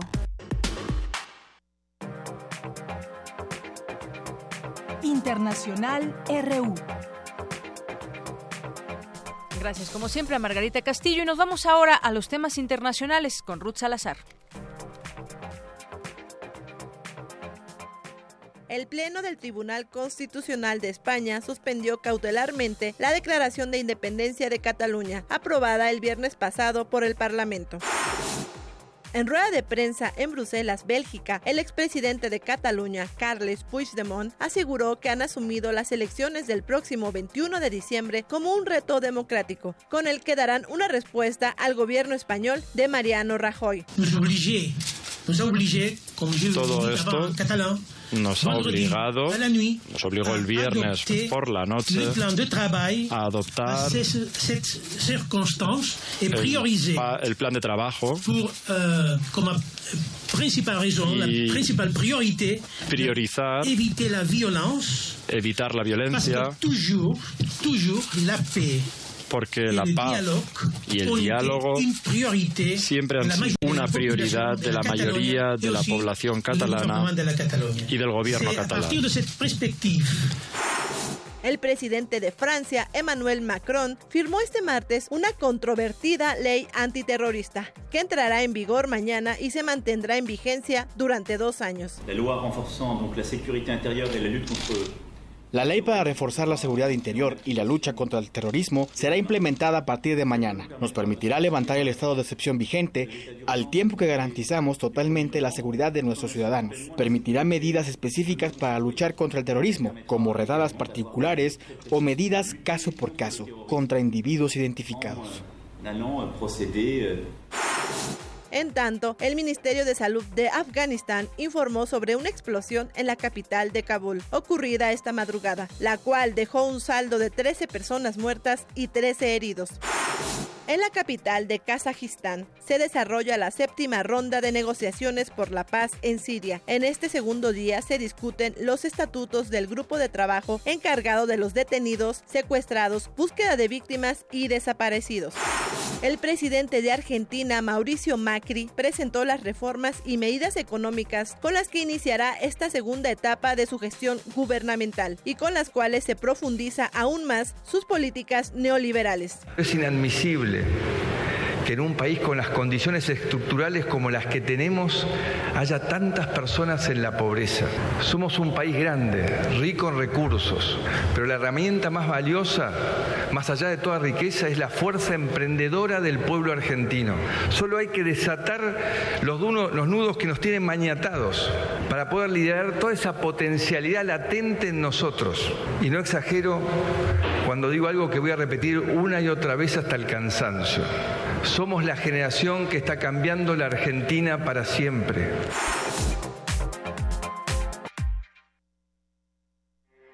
Porque tu opinión es importante, síguenos en nuestras redes sociales, en Facebook como Prisma RU y en Twitter como arroba PrismaRU. Relatamos al mundo. Relatamos al mundo. Colaboradores RU. Arte. Arte. Bien, y le damos la bienvenida a este espacio que es dedicado al arte y que la colaboradora de este espacio es Amanda de la Garza, curadora adjunta del Museo de Arte Contemporáneo, el Museo Universitario de Arte Contemporáneo, y hoy para hablar de arte público. ¿Cómo estás, Amanda? Muy buenas tardes, bienvenida. Hola, ¿qué tal? Buenas tardes. Pues platícanos, introdúcenos al tema de hoy. Bueno, eh, quería plantear el tema de arte público. ¿Qué es el arte público?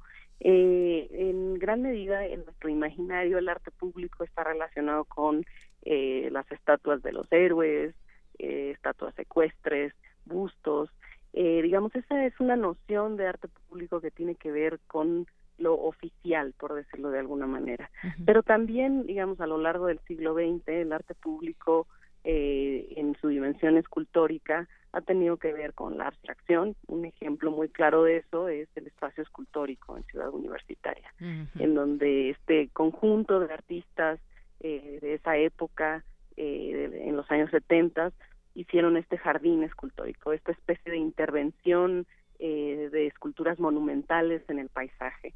Sin embargo, también me gustaría plantear la idea de que eh, el arte contemporáneo ha cambiado la forma en que entendemos el arte público. Es decir, ya no nada más se trata eh, de esta dimensión escultórica, sino la posibilidad de producir experiencias o eh, plantear interacciones sociales en el espacio público, porque precisamente hablar de arte público implica hablar de este espacio social y sin duda hablar de hablar de lo político. Exactamente, eh, Amanda, esto que nos platica son como por ejemplo este caso del espacio escultórico, un, sitio donde este arte se promueve, un espacio que es público, pero también, y bueno, no, no confundamos también, hay un arte, por ejemplo, el arte callejero, que tiene que ver quizás también con lo público, pero es, eh, eh, ¿cuál, digamos, podría ser esa diferencia que, que separa este arte público con otro tipo de arte, por ejemplo, el de la calle? Eh, claro, eh, muchas veces el arte público está relacionado con eh, iniciativas, o se ha entendido como iniciativas de orden gubernamental, ¿no? Es decir, una, una pieza, un proyecto comisionado por una autoridad gubernamental que opera en el espacio público. Sin embargo, el arte callejero en sus orígenes, el graffiti, por ejemplo, en a fines de los años 60, eh, planteaba una apropiación precisamente del espacio público, es decir, aquellas comunidades que no tienen espacio, no tenían voz en esta en, la agenda pública, eh, se apropiaban del espacio mediante eh, la inscripción de, de estos grafitis, de estos dibujos hechos de manera ilegal en las en las calles, en las bardas, en las estaciones de metro. Eh, entonces, ah, plantea, digamos, una noción de que el espacio público es una, eh, un espacio en disputa. Sin embargo, bueno, ahora también la situación del graffiti eh, y del arte callejero ha cambiado porque de alguna manera ha ocurrido un proceso de legitimación de este arte callejero, en donde pues ya no se hace ilegalmente, muchas veces son, son piezas comisionadas, los artistas, los street artists, como se les llama, muchas veces o, artistas callejeros eh, o de graffiti, muchas veces digamos son ya figuras reconocidas en cierta medida, pero eh, yo creo que parte del origen de, estas prácticas o de estas expresiones eh, tiene que ver precisamente con eh, pensar que el espacio público es un espacio en disputa en donde eh, están interactuando personas muy distintas en, dentro de una sociedad. entonces yo creo que esa discusión es muy importante también reflexionar sobre qué puede ser el arte público, ¿no? Como te comentaba, también hay piezas de arte contemporáneo que implican que eh, haya un paisaje sonoro eh, que, por ejemplo, se activa con el paso de los automóviles o el paso de personas, eh, en donde, digamos, también la interacción o la dinámica de interacción social en un espacio está, digamos, activando esa pieza. Y en ese sentido tiene que ver con que el arte contemporáneo reflexiona también sobre las relaciones sociales, es decir, no, no está pensado como una esfera separada del, de la ciudad, de la vida pública y de las discusiones que eh, están vinculados precisamente a lo público. Así es, y que también tiene que ver con, con momentos, momentos históricos, de pronto puede ser en este arte público que puede emanar quizás desde la parte oficial, pero que también nos refleja eh, momentos y contextos específicos para, para entender ese, ese arte público, Amanda.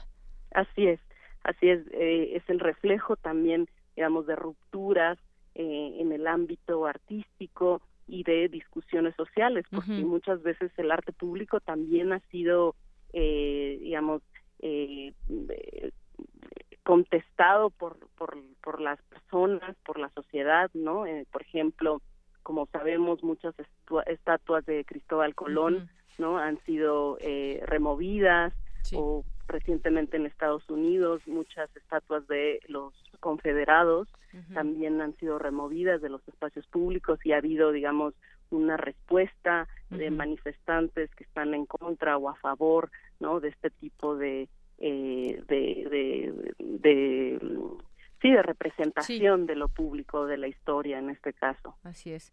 Bien pues Amanda de la Garza un gusto como siempre que nos compartas algo que tenga que ver con el arte y en este caso el arte público. Muchas gracias. Muchas gracias. Muy buenas tardes. Hasta el siguiente martes. Y bueno, pues ya nos, nos despedimos. Vamos a despedirnos con música un poco de música de Daniel Biglietti, que apenas hace unos días también había dado un último concierto, tuvo complicaciones en una operación, un músico, cantante, compositor de los más eh, destacados uruguayos, murió ayer a los 76 años de edad, esa complicación que tuvo en una cirugía. Y bueno, pues en su música de protesta mucho reflejaba, además de que, pues bueno, partió al exilio, primero a Argentina, luego a Francia, regresó a Uruguay en 1980 cuando la nación ya se encaminaba a recobrar la institucionalidad democrática. Con este, ¿Cómo se llama esto con lo que nos despedimos? ¿Por qué cantamos? ¿Por qué cantamos con Mario Benedetti? Bueno, pues eh, con esto nos despedimos. Muchas gracias y hasta mañana. ¿Por qué cantamos?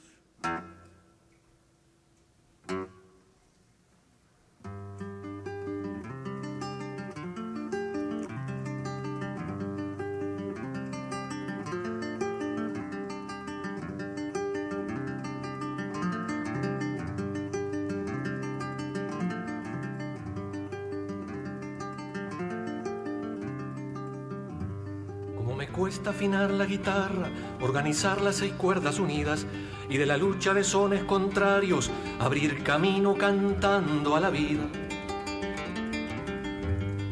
Y tanto y tanto que hemos cantado y sin embargo poco, poco. Si se piensa el silencio que nos acecha.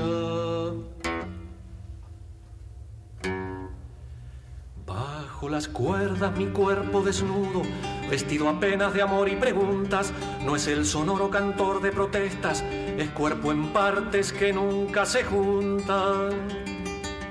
Si los bravos quedaron sin abrazo, la patria se moría de tristeza y el corazón del hombre se hizo añicos antes de que explotara de vergüenza, usted preguntará, ¿por qué cantamos? Tanto y tanto que hemos llorado y sin embargo poco, poco. Si se piensa en los muertos que nos dan vida. Contra el dolor, el olvido y el miedo, nuestra certeza porfiando en el alma, quienes compartan la loca esperanza, brújula o flecha de nuevo hacen falta. Si estamos lejos como un horizonte, si allá quedar...